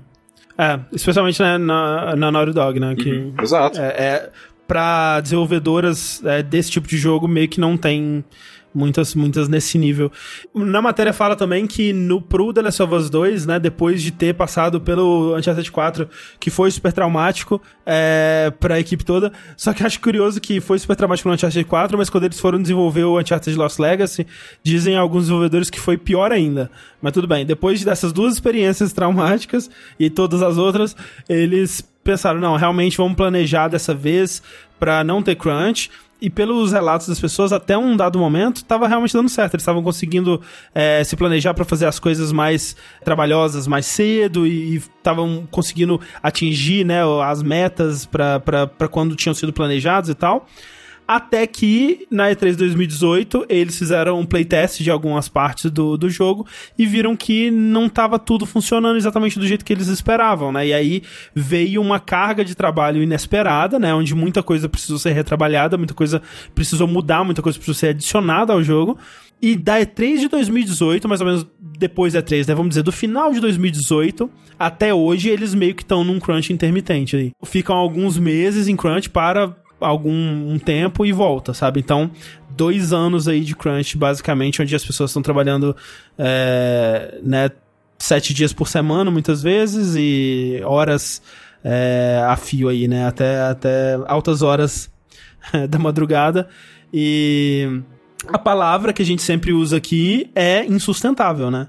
Tipo, até quando isso vai ser assim e o que, que pode ser feito, né? Acho que de novo, a gente vai para aquela que boicotar não é a solução, porque os caras já tá, já estão trabalhando no jogo, é, mas ao mesmo tempo eu acho que pelo menos é, essas discussões elas estão sendo é, elas estão acontecendo com mais frequência, né? Sim.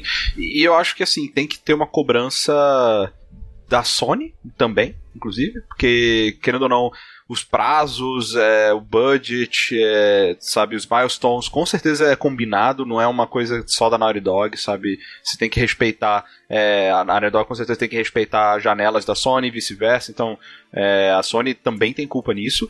E, cara, os, os, é, é, os devs precisam continuar batendo na tecla de, cara, fazer é, fazer a union, né, fazer a, a sindicato, sindicato lutarem para os direitos deles. É, não tem muito, muito jeito disso, sabe? Tem que rolar cobrança do público, da cobrança da liderança, na verdade, dessas empresas, sabe? Porque Crunch não tem jeito, cara. Você, você resolve ele fazendo planejamento melhor, é, evitando é, é, scope creep, né? Que o pessoal fala, que é mudar o escopo das coisas muito no meio do, do, do negócio, dando condições boas de trabalho para os funcionários, para eles poderem é, ter estabilidade revisando prazos, revisando budget para poder ter time. Não, não tem muito mistério, sabe? Tipo, crunch ele acontece ou por falta de organização ou por a empresa querer reduzir muito os custos para ter um lucro maior, sabe? É, é, é tipo, e, e, aí a gente tá falando também do crunch que acontece é, constantemente, sabe? Porque, tipo, cara, você ter que trabalhar um pouco mais, sei lá, um mês antes do lançamento é normal, sabe? Tipo, em qualquer empresa meio que isso acontece às vezes, porque é aquele gás final que você vai, que você tem muita coisa para fazer e tal, mas não é, anos sabe? Mês sim, mês não, é, é, é, foda, sabe? Não, não, faz sentido, sim. Perguntaram por que, que boicotar não é a solução. E assim, não sei o que, que os desenvolvedores de The Last of Us diriam sobre isso, mas na época do Red Dead Redemption 2, onde estava rolando essa mesma conversa, o que os desenvolvedores disseram é que boicotar não era uma uma solução, um, um, algo bom de se fazer, muito também porque eles acabam recebendo bônus em cima de cópias vendidas, né, de número de, de vendas, e muitas vezes não tem uma compensação é, ideal ou adequada para as horas extras, né? Para de, dependendo do contrato do, da pessoa, se ela é, é digamos CLT ou é, é, é os, os, contractors, né? É, os PJs terceirizados. É, é, e aí acaba, acaba isso sendo suprido, no fim das contas, com bônus que vem muito. Muitas vezes pela nota que o jogo é, recebe, muitas vezes por número de cópias vendidas e tal. Então, boicotando o jogo, você também estaria prejudicando o desenvolvedor no fim das contas, mas. É, tipo, você vai estar tá punindo junto a pessoa errada. Exato. É, então, é assim, mas ao mesmo tempo eu entendo, sabe? Eu entendo 100% a pessoa que vê uma história dessa e fala, cara, não vou participar disso, eu não vou apoiar isso com meu dinheiro, né? Eu entendo, 100%. Cada um sabe é, até onde você aguenta esse tipo de coisa, sabe? É uma. É sempre uma, um, um assunto delicado quando a gente tá tentando separar.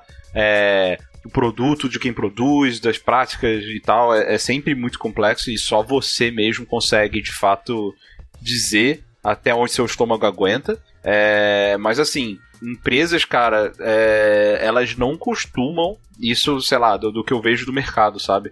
Quando, sei lá, vendeu pouco, eu não eu acho muito improvável um cenário onde a Sony vira e fala assim: hum, vendeu pouco porque as pessoas boicotaram para a gente mudar nossas práticas, então de fato nós vamos mudar por, causa disso. Acho muito mais fácil exato, assim. Exato. E vendeu pouco, amigo? Demite todo mundo, fecha esse estúdio, foda-se, sabe? É, vamos pro próximo, vamos, vamos pegar esse dinheiro que a gente é, tá investindo aqui, vamos botar outro pá, lugar. vamos produzir algum tipo de jogo que vende mais, sei lá. É, exato, sabe? Então, é, é, eu não acho que é tão fácil assim você passar a mensagem dessa forma, sabe? Por isso que eu falei que acho que as maneiras melhores de vocês, é, de vocês, né, da, da, de provocar essa mudança é atacando diretamente o problema, sabe? Não é, e eu quero dizer, é, de novo, sindicato das pessoas para eles se protegerem, os desenvolvedores conseguirem é, pressionar a Sony de alguma forma, a gente pressionar a Sony de alguma forma. Que gera, acho que as soluções são conversar sobre isso sempre que acontece, deixar essa. É, essa porque né, eu lembro até que quando a gente começou, é, quando essas discussões começaram a surgir, elas eram recebidas com muito mais backlash, né? As pessoas aceitavam menos que crunch realmente era uma coisa que poderia ser evitada. Hoje em dia eu já vejo uma aceitação melhor de que realmente vamos tentar encontrar uma outra solução. E a outra coisa é, é sindicalizar, né? Vamos ver se o pessoal consegue melhores condições e, direitos aí. Ainda em The Last of Us 2, é, porque a Naughty Dog ela realmente tá precisando de mais coisa para fazer, né? É, não tá o suficiente, então eles vão arrumar outras coisas para trabalhar lá.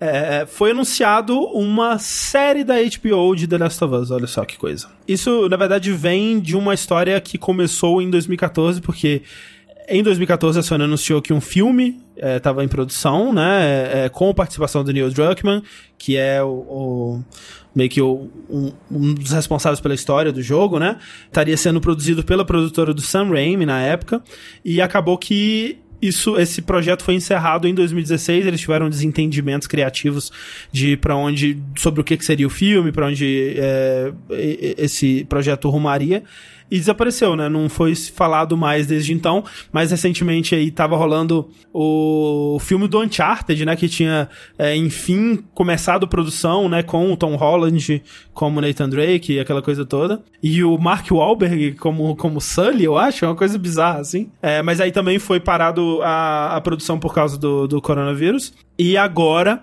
o Craig Mazin, que é o escritor e produtor da série Chernobyl, né, da HBO também, ele anunciou que tá junto com o Neil Druckmann co-escrevendo uma série de The Last of Us com o Ivan Wells, também da Naughty Dog como produtor executivo, e a trilha do Gustavo Santaolalla lá, que é o, o compositor também da, da dos, dos, dois jogos de The Last of Us, né? Uma, uma parte muito importante aí da identidade de The Last of Us, eu diria. Eu queria saber, você, André, como um, como um fã inveterado de The Last of Us, como você se sente a respeito disso? Tem potencial para ser bem feito, pelo menos, sabe? Porque o Craig Mazin, ele é um fã é, de The Last of Us. Ele, é, quando isso foi anunciado, ele até trocou a foto dele do Twitter especificamente para uma foto de uma cutscene muito importante da Ellie, a cutscene onde a Ellie diz ok, né? É, vamos deixar isso vago porque o Tengu ainda não terminou o jogo, mas quem, quem jogou sabe. Então, assim, ele ter escolhido essa cena específica implica para mim que ele entende de Last of Us, ele sabe, ele sabe do que ele tá falando, sabe? É, qualquer outra pessoa colocaria uma imagem do pôster ou qualquer porra assim. Então, parece que ele entende o que, que é The Last of Us e ele gosta e tal, então assim, potencial de, de ser bom existe, né? Eu não assisti Chernobyl, mas todo mundo fala que é super tenso, super bem feito e tal, então é um, é um cara que ele sabe criar essa vibe, né? Sabe contar uma história de apocalipse, vamos dizer. Mas é aquela coisa, Precisava? Não precisava. Mas, é, mas, né? É, mas assim, André, o que que precisava na vida? Sabe? The, Last of Us 2, mentira, nem isso Você precisava, sabe o que, né? que precisava? Saúde pública, entendeu? É isso que precisava. o que mais me deixa intrigado sobre essa série é se vai ser uma adaptação do jogo. Vai recontar a história do Joel e da Ellie. Sim, porque inicialmente estava meio vago, porque eles disseram assim: ah, vai cobrir os eventos do jogo, do primeiro jogo, né? Mas aí o pessoal tava pensando, será que, ok, vai se passar durante os eventos? Vai ser uma história paralela? Ou vai recontar a história? E aí, recentemente, o Craig Mason, ele tem um podcast onde ele tava falando sobre isso, e ele disse assim, meu pensamento era, não dá para fazer um filme, precisa ser uma série, precisa dessa duração maior é sobre o desenvolvimento de um relacionamento através de uma longa jornada, então precisa ser uma série. Felizmente, o Neil e a HBO gostaram da ideia e aqui estamos nós. Então, tudo indica que eles vão recontar realmente a, a, história do primeiro assim, jogo. Assim, assim, eu acho que tem, tem, tem potencial de apresentar essa história para outras pessoas que nunca consumiriam essa história no, no, nos videogames, sabe? Tipo, minha tia, minha mãe. Sim, sim, sim, sim. Então, eu tô botando fé. V Vamos que vamos. Por base, assim, eu sou sempre contra adaptar videogame para outras coisas. O que eu sempre fico pensando, tipo, tudo bem, parece uma pergunta boba falar, tipo, ah, precisa? Tipo, obviamente não precisa. Ou obviamente precisa, porque a galera quer ganhar dinheiro, então obviamente precisa. Mas eu sempre fico, fico pensando, tipo, porra, videogame é um negócio tão especial assim, tem, tem o videogame é uma, uma, mídia tão rica em contar histórias, em narrativa e tudo mais. Eu acho que The Last of Us se beneficia tanto de ser uma história contada por videogame. É, é o que eu acho também. Que você reduzir, tipo, reduzir mesmo. Tipo, você tá reduzindo a uma mídia inferior, que no caso é só série ou só um filme. Tipo, eu acho que tudo bem, não tô falando que vai ser ruim, mas eu tô falando, eu tô advogando a favor de. Porra, você não precisa da, da validação de mídias tradicionais para você ter um. É, se firmar com uma história boa. Sabe? Faz sentido isso que eu tô falando? Por esse lado, eu sempre fico, ah, puta, não adapta nada pra, pra, pra, pra série, não, pra cinema, não. Sabe? Pô, deixa, deixa lá, deixa no canto, tipo sei lá, tenta fazer formas a galera jogar de uma forma, não sei, não sei. Tipo, te, tenta difundir de forma que as pessoas tenham a experiência da, da, da narrativa na forma natural, de como ela nasceu, de como ela foi pensada origi originalmente, sabe? É, o, o, o, meu ponto de vista ele é bem pragmático, assim, no sentido de. Se fosse uma escolha, sabe? Do tipo, cara, faz a série ou o Last of Us 2. Eu, obviamente, ia querer o Last of Us 2, sabe? Mas como consumidor, faz a série, faz, velho. Mas, tipo assim, é, o máximo que vai acontecer é, ah, fez uma série merda. Beleza, o jogo ainda Não vai apagar o jogo. É, né? não, não, total, eu concordo, é. eu concordo. E, e se for concordo. uma série legal, porra, da hora, pô. Tem potencial de ser uma série legal, assim, não sei, Sim, sabe? tem tipo... potencial. Eu acho que vai ser super bem feito. Eu acho que tá nas mãos certas e tal. É, eu vi. O, o outro em outrora ele disse que acho que é exagero dizer que só funciona em, que só funciona em videogame. Eu não acho que só funciona em videogame, mas eu acho que fora do videogame, eu acho que a história de The Last of Us ela é uma história simples, assim. Ela não tem muita coisa demais, assim, sabe? Eu acho que ela é tão especial porque ela é um jogo. Ela, ela tá numa mídia que não não estava acostumada a esse tipo de história ser contada daquele jeito. E muitos dos momentos mais especiais que eu tenho com The Last of Us são momentos que acontecem em gameplay, né? A gente tava. A gente tá jogando com o Tengu, né? O Tengu tá jogando o jogo pela primeira vez e na última live é, foi aquela. É, a gente tava no, no, no, pedaço final do verão, né? Que a gente tava passando pela aquela parte do hotel e depois mais pra frente. E na parte do hotel tem a parte que a Ellie, ela fica. É, ela e o Joe tem uma discussão e ela fica meio puta assim com ele, né? Ela fica meio distante, né? E isso é mostrado na cutscene, né? Que é replicável pro, pra série, mas é mostrado no gameplay, né? Ela, ela fica andando distante do Joe. Ela, ela para, né? Enquanto você tá explorando o cenário, ela para na parede e fica de braços cruzados, né? É, a gente Onde até ela... conversou. A gente Exato. conversou exatamente sobre isso, né? Sim, tipo, sim. que eu até falei, ah, cara, se isso fosse no filme, daria um close na Ellie pra falar, tipo, olha aqui como ela tá puta com o Joe e tal. É, é porque numa série, o, o videogame ele tem espaço pra downtime muito maior do que numa série, sabe? Tipo, as nuances que, que dá pra ver no Last of Us em momentos onde não tem diálogo, onde você só tá andando, onde você só tá batalhando, onde você só tá olhando o cenário, é, sabe, tentando reparar na- nos detalhes do cenário, nas histórias que são contadas ali, de- de- das pessoas que saíram correndo e tal. Cara, isso não vai. Isso, isso são segundinhos em cenas onde as pessoas vão estar falando, sabe? Tipo, é, é- série, né? É, é muito mais rápido, é muito tempo inteiro diálogo, diálogo, diálogo, ação, ação, ação. Às vezes tem um downtime pra mostrar um B-roll, alguma coisa assim, mas, cara, tipo, é muito mais rápido, né? É, é- senão as pessoas acham que é um negócio chato. A, a- a- no videogame não, você consegue ir mais devagar, com calma, sabe, contar a história. Então, é- é, eu acho que perde, perde isso sim, sem dúvida. Acho que é isso que você gosta no jogo, né? Sim, então assim, é, pelo menos nesse aspecto, talvez eles tenham tomado uma boa decisão que é fazer uma série, né? Que aí pelo menos eles vão ter um pouco mais de tempo do que eles teriam com o filme. Mas vamos ver. É, agora, a questão, que não é que todo mundo tá especulando aí, a gente tem que especular também, quem que vai interpretar ela e o Joe? Vamos o lá. Babu e o Prior. É isso, é isso, é isso. Mas, Tengu, falando de coisas que eram pra ser e não foram. Pois é, né? Você sabia, André? Did you know que o PlayStation era pra ser uma, uma parceria entre Nintendo e Sony? quê? Ah! O caso é que é, o tal do, do PlayStation separado, que é o, o protótipo, né? Do que seria esse console aí feito juntamente pela Nintendo e pela Sony.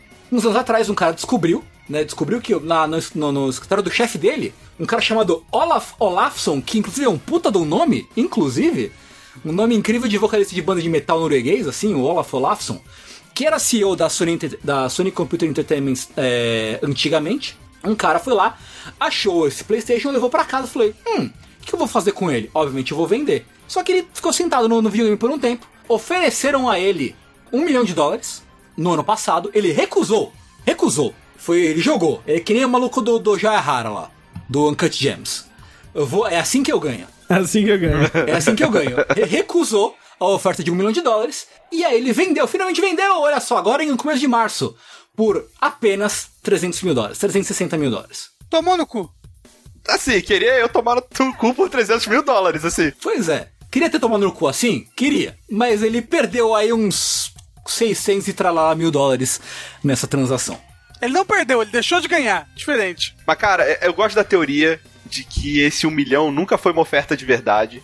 Que jogaram só pra. Opa, vamos setar aqui qual que é o, o price range aqui desse negócio. Foi a tia E dele aí- que fez a oferta, né? Exato, sabe? É Tipo, É isso. se ele tivesse ido pra leilão sem essa oferta de um milhão antes, provavelmente seria, teria vendido por 10 mil dólares, sei lá, sabe? Tipo. Aí quando você chega e ancora lá em cima, né? Porque isso chama ancoragem, né? Você faz a primeira oferta e ali você não, não vai muito distante dela. Então, é, ali acho que ajuda. Ajuda. Não sei, eu gosto dessa teoria, cara. Acho que faz muito sentido. Não, tinha uma teoria da conspiração de que o cara que comprou pelo 300 mil também era o cara que ofertou um milhão. É, pode ser também. Porque aparentemente tinha sido a primeira vez que um, que um aparelho desse tinha ido a leilão, né? Ele foi a leilão no fim do, no fim do ano passado e agora foi vendido por 300 e tantos mil dólares. E eu espero que alguém tenha, tipo, eu espero que o comprador é, tenha o cuidado ou a preocupação de preservar esse pedaço da história bizarra. É, o comprador ele, ele disse recentemente que ele pretende expor em, em museu e tal. E aí eu fico pensando, porra, pra que comprou então, caralho? Se fosse o André, ele já teria já feito aquele lance pra tirar o amarelado do, do, do console já, né, André? Exato. já tava já como.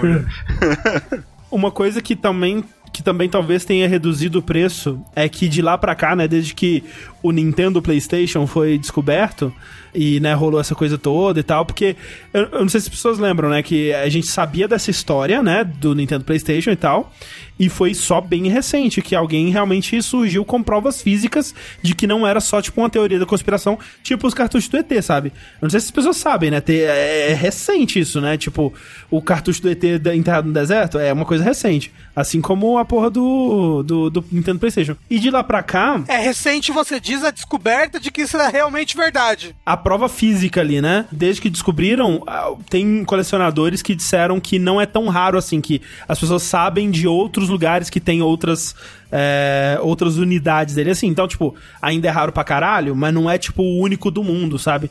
Então, reduziu um pouco o valor dele.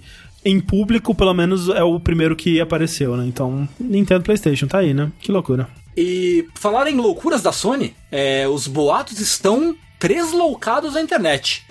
As pessoas, as pessoas em busca de um novo Messias, um novo Salvador, não sabem mais ao que se agarrar é, para ter uma, uma centelha, uma mínima luzinha de esperança em meio a tempo- tempos turbulentos tais quais a gente vive. Porque um site chamado Rely on Horror soltou um rumor de que a Sony estaria aí mexendo seus pauzinhos para reviver Silent Hill, dentre outras coisas. Vamos chamar esse do, de o bloco rumor de Silent Hill da semana.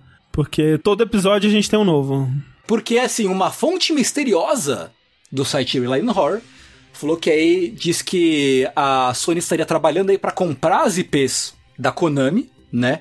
Botar o Kojima pra tocar o bagulho e trazer de volta caras como o Keiichiro Toyama, que é o cara que fez Silent Hill e depois foi fazer Siren, né? E depois foi fazer Gravity Rush. Akira Yamaoka, que é o compositor famoso de Silent Hill, que trabalhou também em outra- várias outras coisas. E o Masahiro Ito, que é o designer de criaturas. Só que a gente até comentou, né, de um vértice passado, que até acho que o Sushi que comentou, que o Masahiro Ito tava comentando, dando, dando a entender que estaria rolando alguma coisa ali nos bastidores. É, ele, tá- ele tweetou uma parada assim, tipo, ah, tem um projeto novo aí, hein? Espero que não seja cancelado.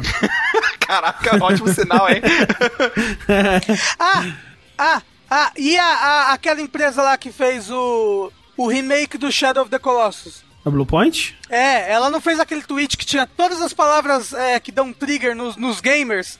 Tinha rios ali no meio, ou silent, sei lá. Ela, não, tinha coisa de Metal Gear, tinha tudo, é. O boato é a Sony vai comprar a Konami, não só a Silent Hill. É, e aí, supostamente, o- esse trio parada dura aí, o, o Keiichiro Toyama, Akira Yamaoka e Masahiro Ito, é, trabalhariam em um soft reboot, um C-boot da série Silent Hill. Provavelmente chamado apenas de Si- Silent Hill, não, não Silent Hill, né? Que seria aí o jogo que teria o Norman Reedus e aquela coisa toda, que era o, o, o playable teaser de anos passados. E também, não só Silent Hill, mas também Metal Gear, né? Aparentemente, Metal Gear estaria nos olhos da, da Sony. E Castlevania, né? E Castlevania também. Que loucura, né? Então, é tipo, a Sony passaria na, na prateleira do mercado da Konami ali com o bracinho levantado e fazendo a rapa. Eu acho que tem alguma verdade nisso aí, porque a gente tá ouvindo tanto rumor dessa porra de Silent Hill novo, é, e com envolvimento de Kojima, com envolvimento da Sony, com envolvimento de alguém. A porra do Aesthetic Gamer tweetou de novo sobre isso, né? Que é o, o cara que. Do Twitter, que às vezes ele acerta umas paradas de Resident Evil e ele tweetou sobre isso. A gente até falou aqui nos, nos últimos rumores aí de Silent Hill foi um dos tweets dele, ele falou de novo sobre isso, que o envolvimento do Kojima tá em negociação, falou, deu uns detalhes aqui, a Sony não vai ser dona das franquias, que ela tá meio que, tipo o Homem-Aranha com a, com a Marvel, sabe? Tá, tipo, pegando emprestado. Mas chega um ponto que fica muito o sonho molhado do fã, sabe? Tipo, você fica assim, que nem começaram a falar assim, não, porque o Castlevania vai ser desenvolvido pelo Japão Studio e vai ser tipo Bloodborne. Eu, ah, velho, Ah, parece. Caramba, até eu fiquei molhado aqui agora. Até parece. É, mas tipo, a gente, tá- a gente aqui tá já meio que misturando vários rumores que tá rolando com relação a Sony e Konami. Mas, cara, é muito tipo, eu quero acreditar, é muito um bagulho arquivo X, assim. Então vamos, vamos, vamos fazer um, um termômetro aqui. De 1 a 5, quero que cada um de vocês fale o quão provável é que de fato role um reboot soft do Silent Hill. É, se- um sendo improvável e 5 é certeza. Mas peraí, um soft reboot de qualquer forma ou um soft reboot com esse trio com participação da Sony? Vamos, vamos, vamos fazer mais, mais fácil, vai. Um soft reboot, mas pelo menos com a Sony. Pelo menos com a Sony, com eu a vou Sony. dizer um.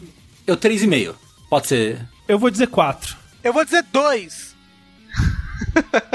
Eu, eu, eu, eu tô com o Rafa, acho que é mais improvável do que provável, que é dois. Mas, agora a segunda checagem é. O quão hypados vocês estão pra essa possibilidade? Tipo. Cinco.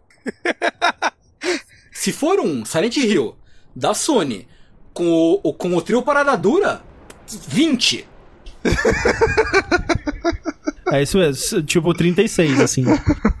Se for a Sony dando pra um estúdio legal, assim, tipo Insomniac, Guerrilla, não sei, sabe? Se for pra um estúdio da hora, aí vamos dizer 5. Mas assim, gente, Kojima, vocês têm certeza? Não, não, o Kojima tá, tá, tá em outro rumor. Não, mas assim, vocês queriam que fosse com o Kojima? Não, não, não. Esse não. Eu ficaria animado em ver, se o Kojima conseguir trazer de volta Guilherme Del Toro e Junji Ito, ficaria animado em ver o que que eles iam fazer com aqueles Silent Hills lá. Talvez nem precisam mais chamar Silent Hills, mas que eles façam a porra que eles querem fazer lá. Que também é outro rumor, né? Outro rumor esse que a Sony estaria trabalhando pra consertar esse relacionamento entre Kojima e Konami aí, pra que eles possam continuar o que eles estavam fazendo lá com, com Silent Hill. É, e- então, e se, e se a empo- aqui não é nem a probabilidade, mas a empolgação que se fosse um remake do um re- reboot do Silent Hill, mas pela Konami mesmo. Aí, um. Pela Konami, não. É, pela Konami, tipo, dois, assim. É. É, não, é, no, no máximo ia ser um Book of Memories de novo, sabe? Ia ser tipo Metal Gear Survive, ia ser um Battle Royale de Silent Hill, tá ligado? Isso, seria Metal Gear Survive. Pela Konami, mas com Kojima de freelancer é impossível, né? É, não- é bem impossível. E, e você, Rick? Quão, quão empolgado você tá pra esse Silent Hill novo aí? Eu tô muito empolgado pra assistir gameplay dele, de alguém. Eu sou muito medrosinho pra esse, pra esse tipo de jogos, assim, é, mas eu gosto de assistir, sabe? Então, tipo, os, os runs de. Eu assisti o run de, de Resident Evil lá, o, o remake do, do 2, achei do caralho e tal, é bem divertido, mas jogar mesmo eu, eu não tenho mais. Tem que assistir, Tem mais- tem que assistir o Corra jogando. Ele, ele é cagão também, é engraçado. E essas foram as nossas notícias. Vamos lá rapidinho para o bloco de e-mails. Se você quiser que o seu e-mail seja lido aqui no Vértice, você pode mandar ele para vértice.jogabilidade.de com as suas dúvidas e questionamentos sobre videogames, qualquer que seja o tema dentro de videogames, supostamente, é, a gente pode ler aqui e tentar chegar a uma solução sobre, para o seu dilema, seja qual ele for. O primeiro e-mail vem aqui do Renan Bonin. Ele diz: Olá, jogabilideiros, tudo bem com vocês? Ah, tá difícil, viu? Tá bem. Descobri o jogabilidade no fim do ano passado, e desde então tenho ouvido vocês quase que ininterruptamente com pausas para dormir aqui e ali. Meu Deus. O trabalho de vocês é excelente, o humor bate muito com o meu, e só tem elogios até aqui. Nossa, muito obrigado. Até aqui, calma, né? Agora ele fez, ele deu um link, um texto no Medium que ele fez, que ele não tinha. Mas indo ao assunto. Nos últimos anos venho pesquisando sobre os gamers surdos, entendendo esse tipo de jogador, descobrindo suas dores ao jogar e tentando criar um programa que reconhece a paisagem sonora e a traduza visualmente em tempo real para o jogador. Como o capital simbólico cultural de vocês na área dos games acredito que seja muito maior do que o meu, gostaria de saber se a questão da acessibilidade já permeou o pensamento de vocês. O que acham da acessibilidade dos jogos atuais se comparados com o que existia anteriormente?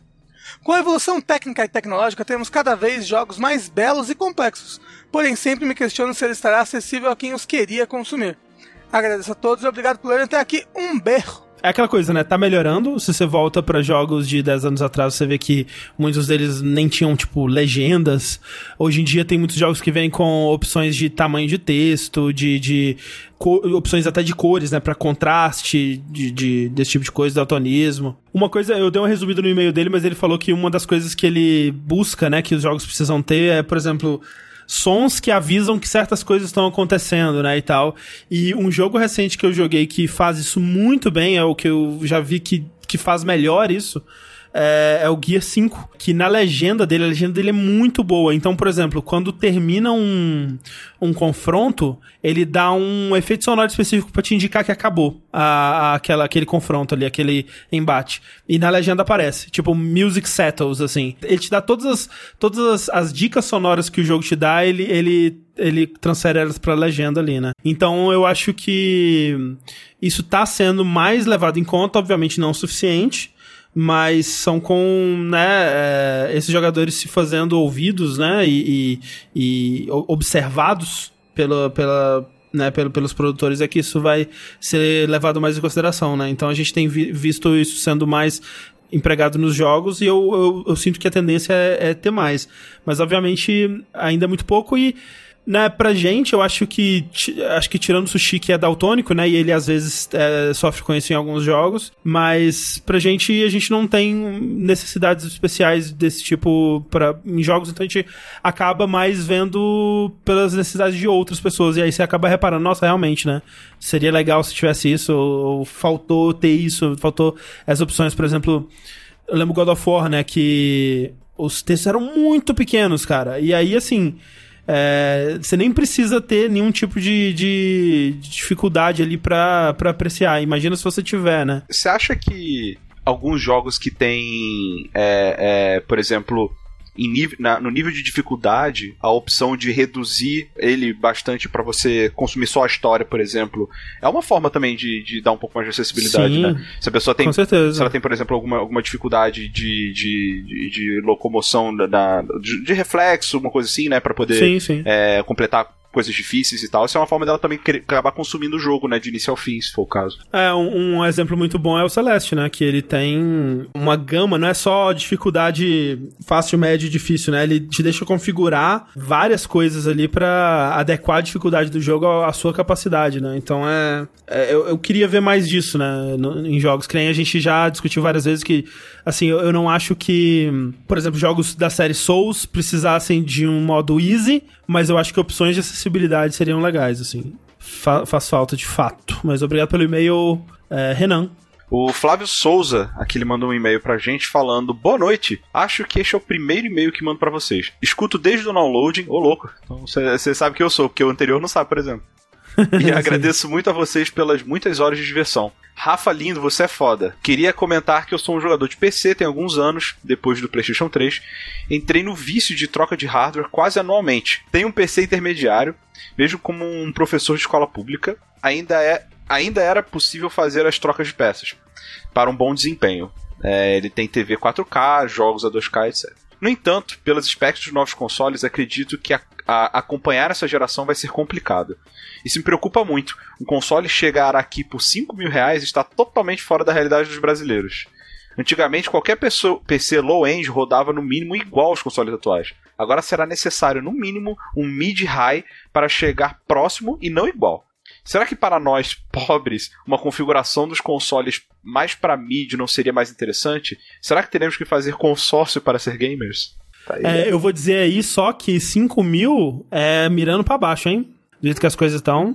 É, mas eu, eu tô preocupado também, velho. Assim, é, especialmente como produtores de conteúdo que, que focam muito em jogos para console, sabe? Eu, eu sinto que dependendo do, de como essa nova geração vier, a gente vai estar tá discursando pro vazio, sabe? Pra uma plateia vazia, assim. Que a, a já é uma minoria, né? Que consegue ter é, um console é, dessa geração. Vai ser uma minoria muito menor, né? Pelo preço que as coisas estão perigando de vir aí e é, e é foda, porque não é só o fato de que os consoles eles vão vir mais high-end do que eles costumam vir dessa vez, porque o preço vai estar, tá, até onde a gente sabe, comparável, vai vir um pouquinho mais caro que a geração passada, sabe?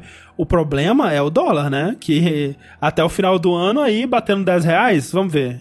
Com certeza isso vai acontecer, é, mas o engraçado é que a demanda por entretenimento eletrônico por videogame, ela não diminui por causa disso. As pessoas ainda querem jogar. Então o que vai acontecer, elas vão se adaptar, cara. Tipo, jogos de celulares, jogos de PC low-end, jogos free-to-play, eles vão ficar cada vez mais populares. Aqui, né, principalmente pra gente. Exato, não, Brasil, com certeza. É, eu tô falando do Brasil mesmo. Que nem o espantalho, o Bruno Zildo falou ali, jogabilidade vai começar a fazer conteúdo de Free Fire e LoL. E tem também, cara, talvez vai ter muita gente que vai estar tá tendo finalmente a oportunidade de experienciar o PlayStation 4 jogando pela primeira vez de coisa sim, PlayStation sim, 4. Exato. Sabe? Tipo, é, é, é uma. É um, um, um, consumo aqui que às vezes está defasado, uma geração que vai começar a fazer catch-up, né? É bem louco porque, tipo, eu tenho ido alguns.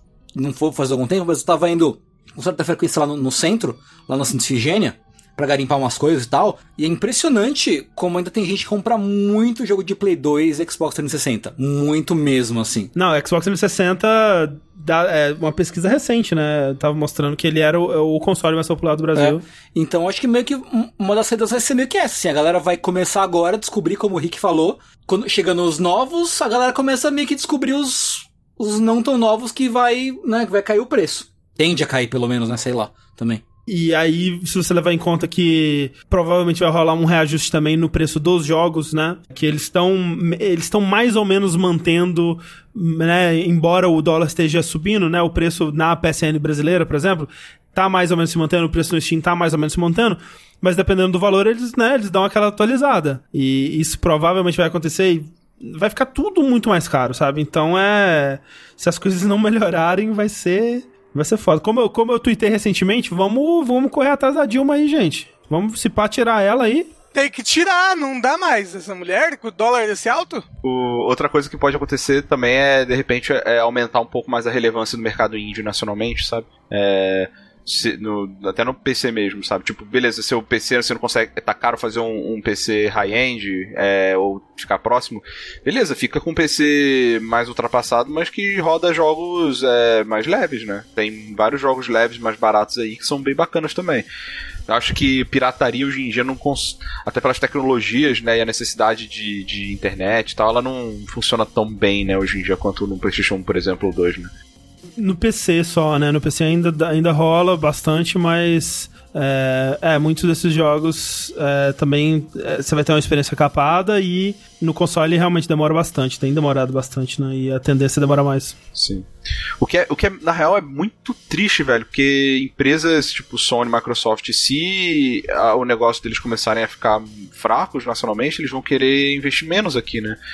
Uh, então, realmente, é, a gente vai acabar dependendo de empresas tipo a Riot mesmo, a Garena e tal, que de fato estão investindo em jogos mais free to play, que são mais acessíveis e eles ganham no volume, né? É, primeiro o Nintendo saiu, aí depois o é, é, PlayStation e, e, Xbox já não são mais fabricados aqui. É, a próxima geração vai ser difícil para brasileiros. Próximo e-mail é do Raul Moscardini. Ele diz: Olá, meus nobres jogabilideiros. Eu até sonhei que fiz essa questão a vocês, então não poderia deixar passar. Vocês já se encontraram naquele momento de estar jogando um jogo que geral gosta e simplesmente não clica com você? Um exemplo de que posso dar sobre mim é Half-Life 2 e Halo. Não consigo gostar desses jogos, mesmo tendo dado inúmeras chances ao jogo. Já tentei e até me sentir obrigado a gostar de Halo. Simplesmente porque já fui criticado por velho fanático que me diminuía porque eu não gosto. Sim, isso aconteceu. Gostaria de saber de vocês se isso acontece e se já mudaram de opinião com algum jogo. Eu mesmo não gostava de Fallout e hoje em dia gosto muito. Abraços. Ah, aconteceu comigo com, com Shadow of the Colossus. Você se sentiu pressionado a gostar dele, Rafa? Eu me senti julgado, porque eu não curti tanto assim quando joguei. o Anonon ali no chat falou Rick com Dark Souls. E é engraçado que, tipo, é um meme. É, cara, é, é, muito bizarro, porque, tipo, é, é, eu gosto de brincar, gosto de zoar, mas assim, sendo bem sério, do grupo de jogabilidade, eu, e aí, beleza, tem os, os fãs e os, os, os, os espectadores que esses é, eram um pouco mais chatos em relação a isso. Mas do grupo de jogabilidade, ninguém nunca me, me criticou por não gostar eu, do jogo. Eu, nem eu, pouco. Critico, eu critico. Não, mentira. Todo mundo sempre respeitou isso bastante. É, e eu, cara, quando eu tentei jogar o, o. Não é o Demon Souls, o Dark Souls mesmo, quando eu tentei jogar e até eu tava fazendo streaming, eu tava gostando, cara. Sabe, tipo, eu tava indo bem, eu tava, eu tava achando legal. O André até falava que eu tava jogando bem, até para quem tava, tipo, jogando pela primeira Sim, vez. Sim, você chegou, você, você dropou no Ornstein Smoke, você jogou bastante. E, e aí eu cheguei no, no, nesse, nesse boss e tal, e aí eu já tava meio que sem paciência, sabe? Era mais isso, assim, tipo, ah, jogo, não sei o que. Então, tipo, é, eu, eu, nem, eu nem diria que esse é um exemplo dessa pergunta, sabe? Porque é, eu consigo, velho, eu acho o jogo da hora, eu usou ele por zoar, assim, mas ele é um jogo super bom e eu entendo as qualidades dele e tal. Então, É, não, não, não- eu nem acho que é esse. Eu acho que se eu tivesse que dar um exemplo mesmo de um jogo que eu tentei jogar e, cara, achei. Tipo, velho, não, não, não clicou at all, é o Nier Automata, velho. Desculpa, Tengu. Tudo bem. Eu tô acostumado. Eu zerei ele a primeira vez e, cara, é muito. É, é- é- é muito investimento de tempo pra ficar bom. É, Sabe? é, tipo, isso não, é. eu zerei uma vez, a primeira vez, porque eu tava, não, velho, vai ficar maneiro pra caralho, vai ficar maneiro pra caralho.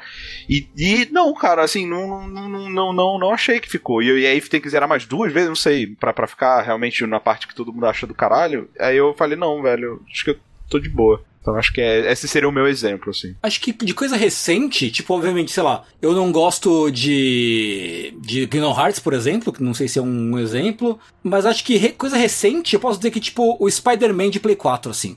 Entendeu? Que, tipo, eu falei, é, eu joguei, falei, ah, legalzinho, eu tive, já tive o que eu queria dele, devolvi pra quem me emprestou e tal, e não achei grande coisa, não, não clicou comigo. Acho que o principal pra mim é o, é o Smash, né? Que é um jogo que eu já dei múltiplas, múltiplas chances, assim, tentei gostar, porque é um jogo que, em seu conceito, eu gosto bastante, né? Eu admiro todo o cuidado, o carinho que ele tem com, com os jogos e aquela coisa toda. Mas é, é- eu acho que eu sou velho pra gostar de, de Smash, eu sou idoso. Não é não, é só, é só que você ainda não entendeu, não clicou. Um dia vai clicar com você, mas você tem que dar chance, você simplesmente não dá. Eu já dei, eu dei chance pra três versões de Smash. Você, tem que estar comigo, André. A gente vai estar juntinho. Eu já joguei Smash não, com você, André, Rafa. não, André, você não tá entendendo. Juntinho. Ele só vai aceitar que íntimo. foi o dia que eu gostar. Isso. Ok. Não, mas você vai ver. Você vai ver, André. Mas é isso então, gente. Beijo no coração de todos vocês. E até a próxima. Até lá, eu sou o André Campos. Eu sou Rafael Kina. Eu sou o Fernando Mucioli. Sou Ricardo Dias. E tchau. Yeah.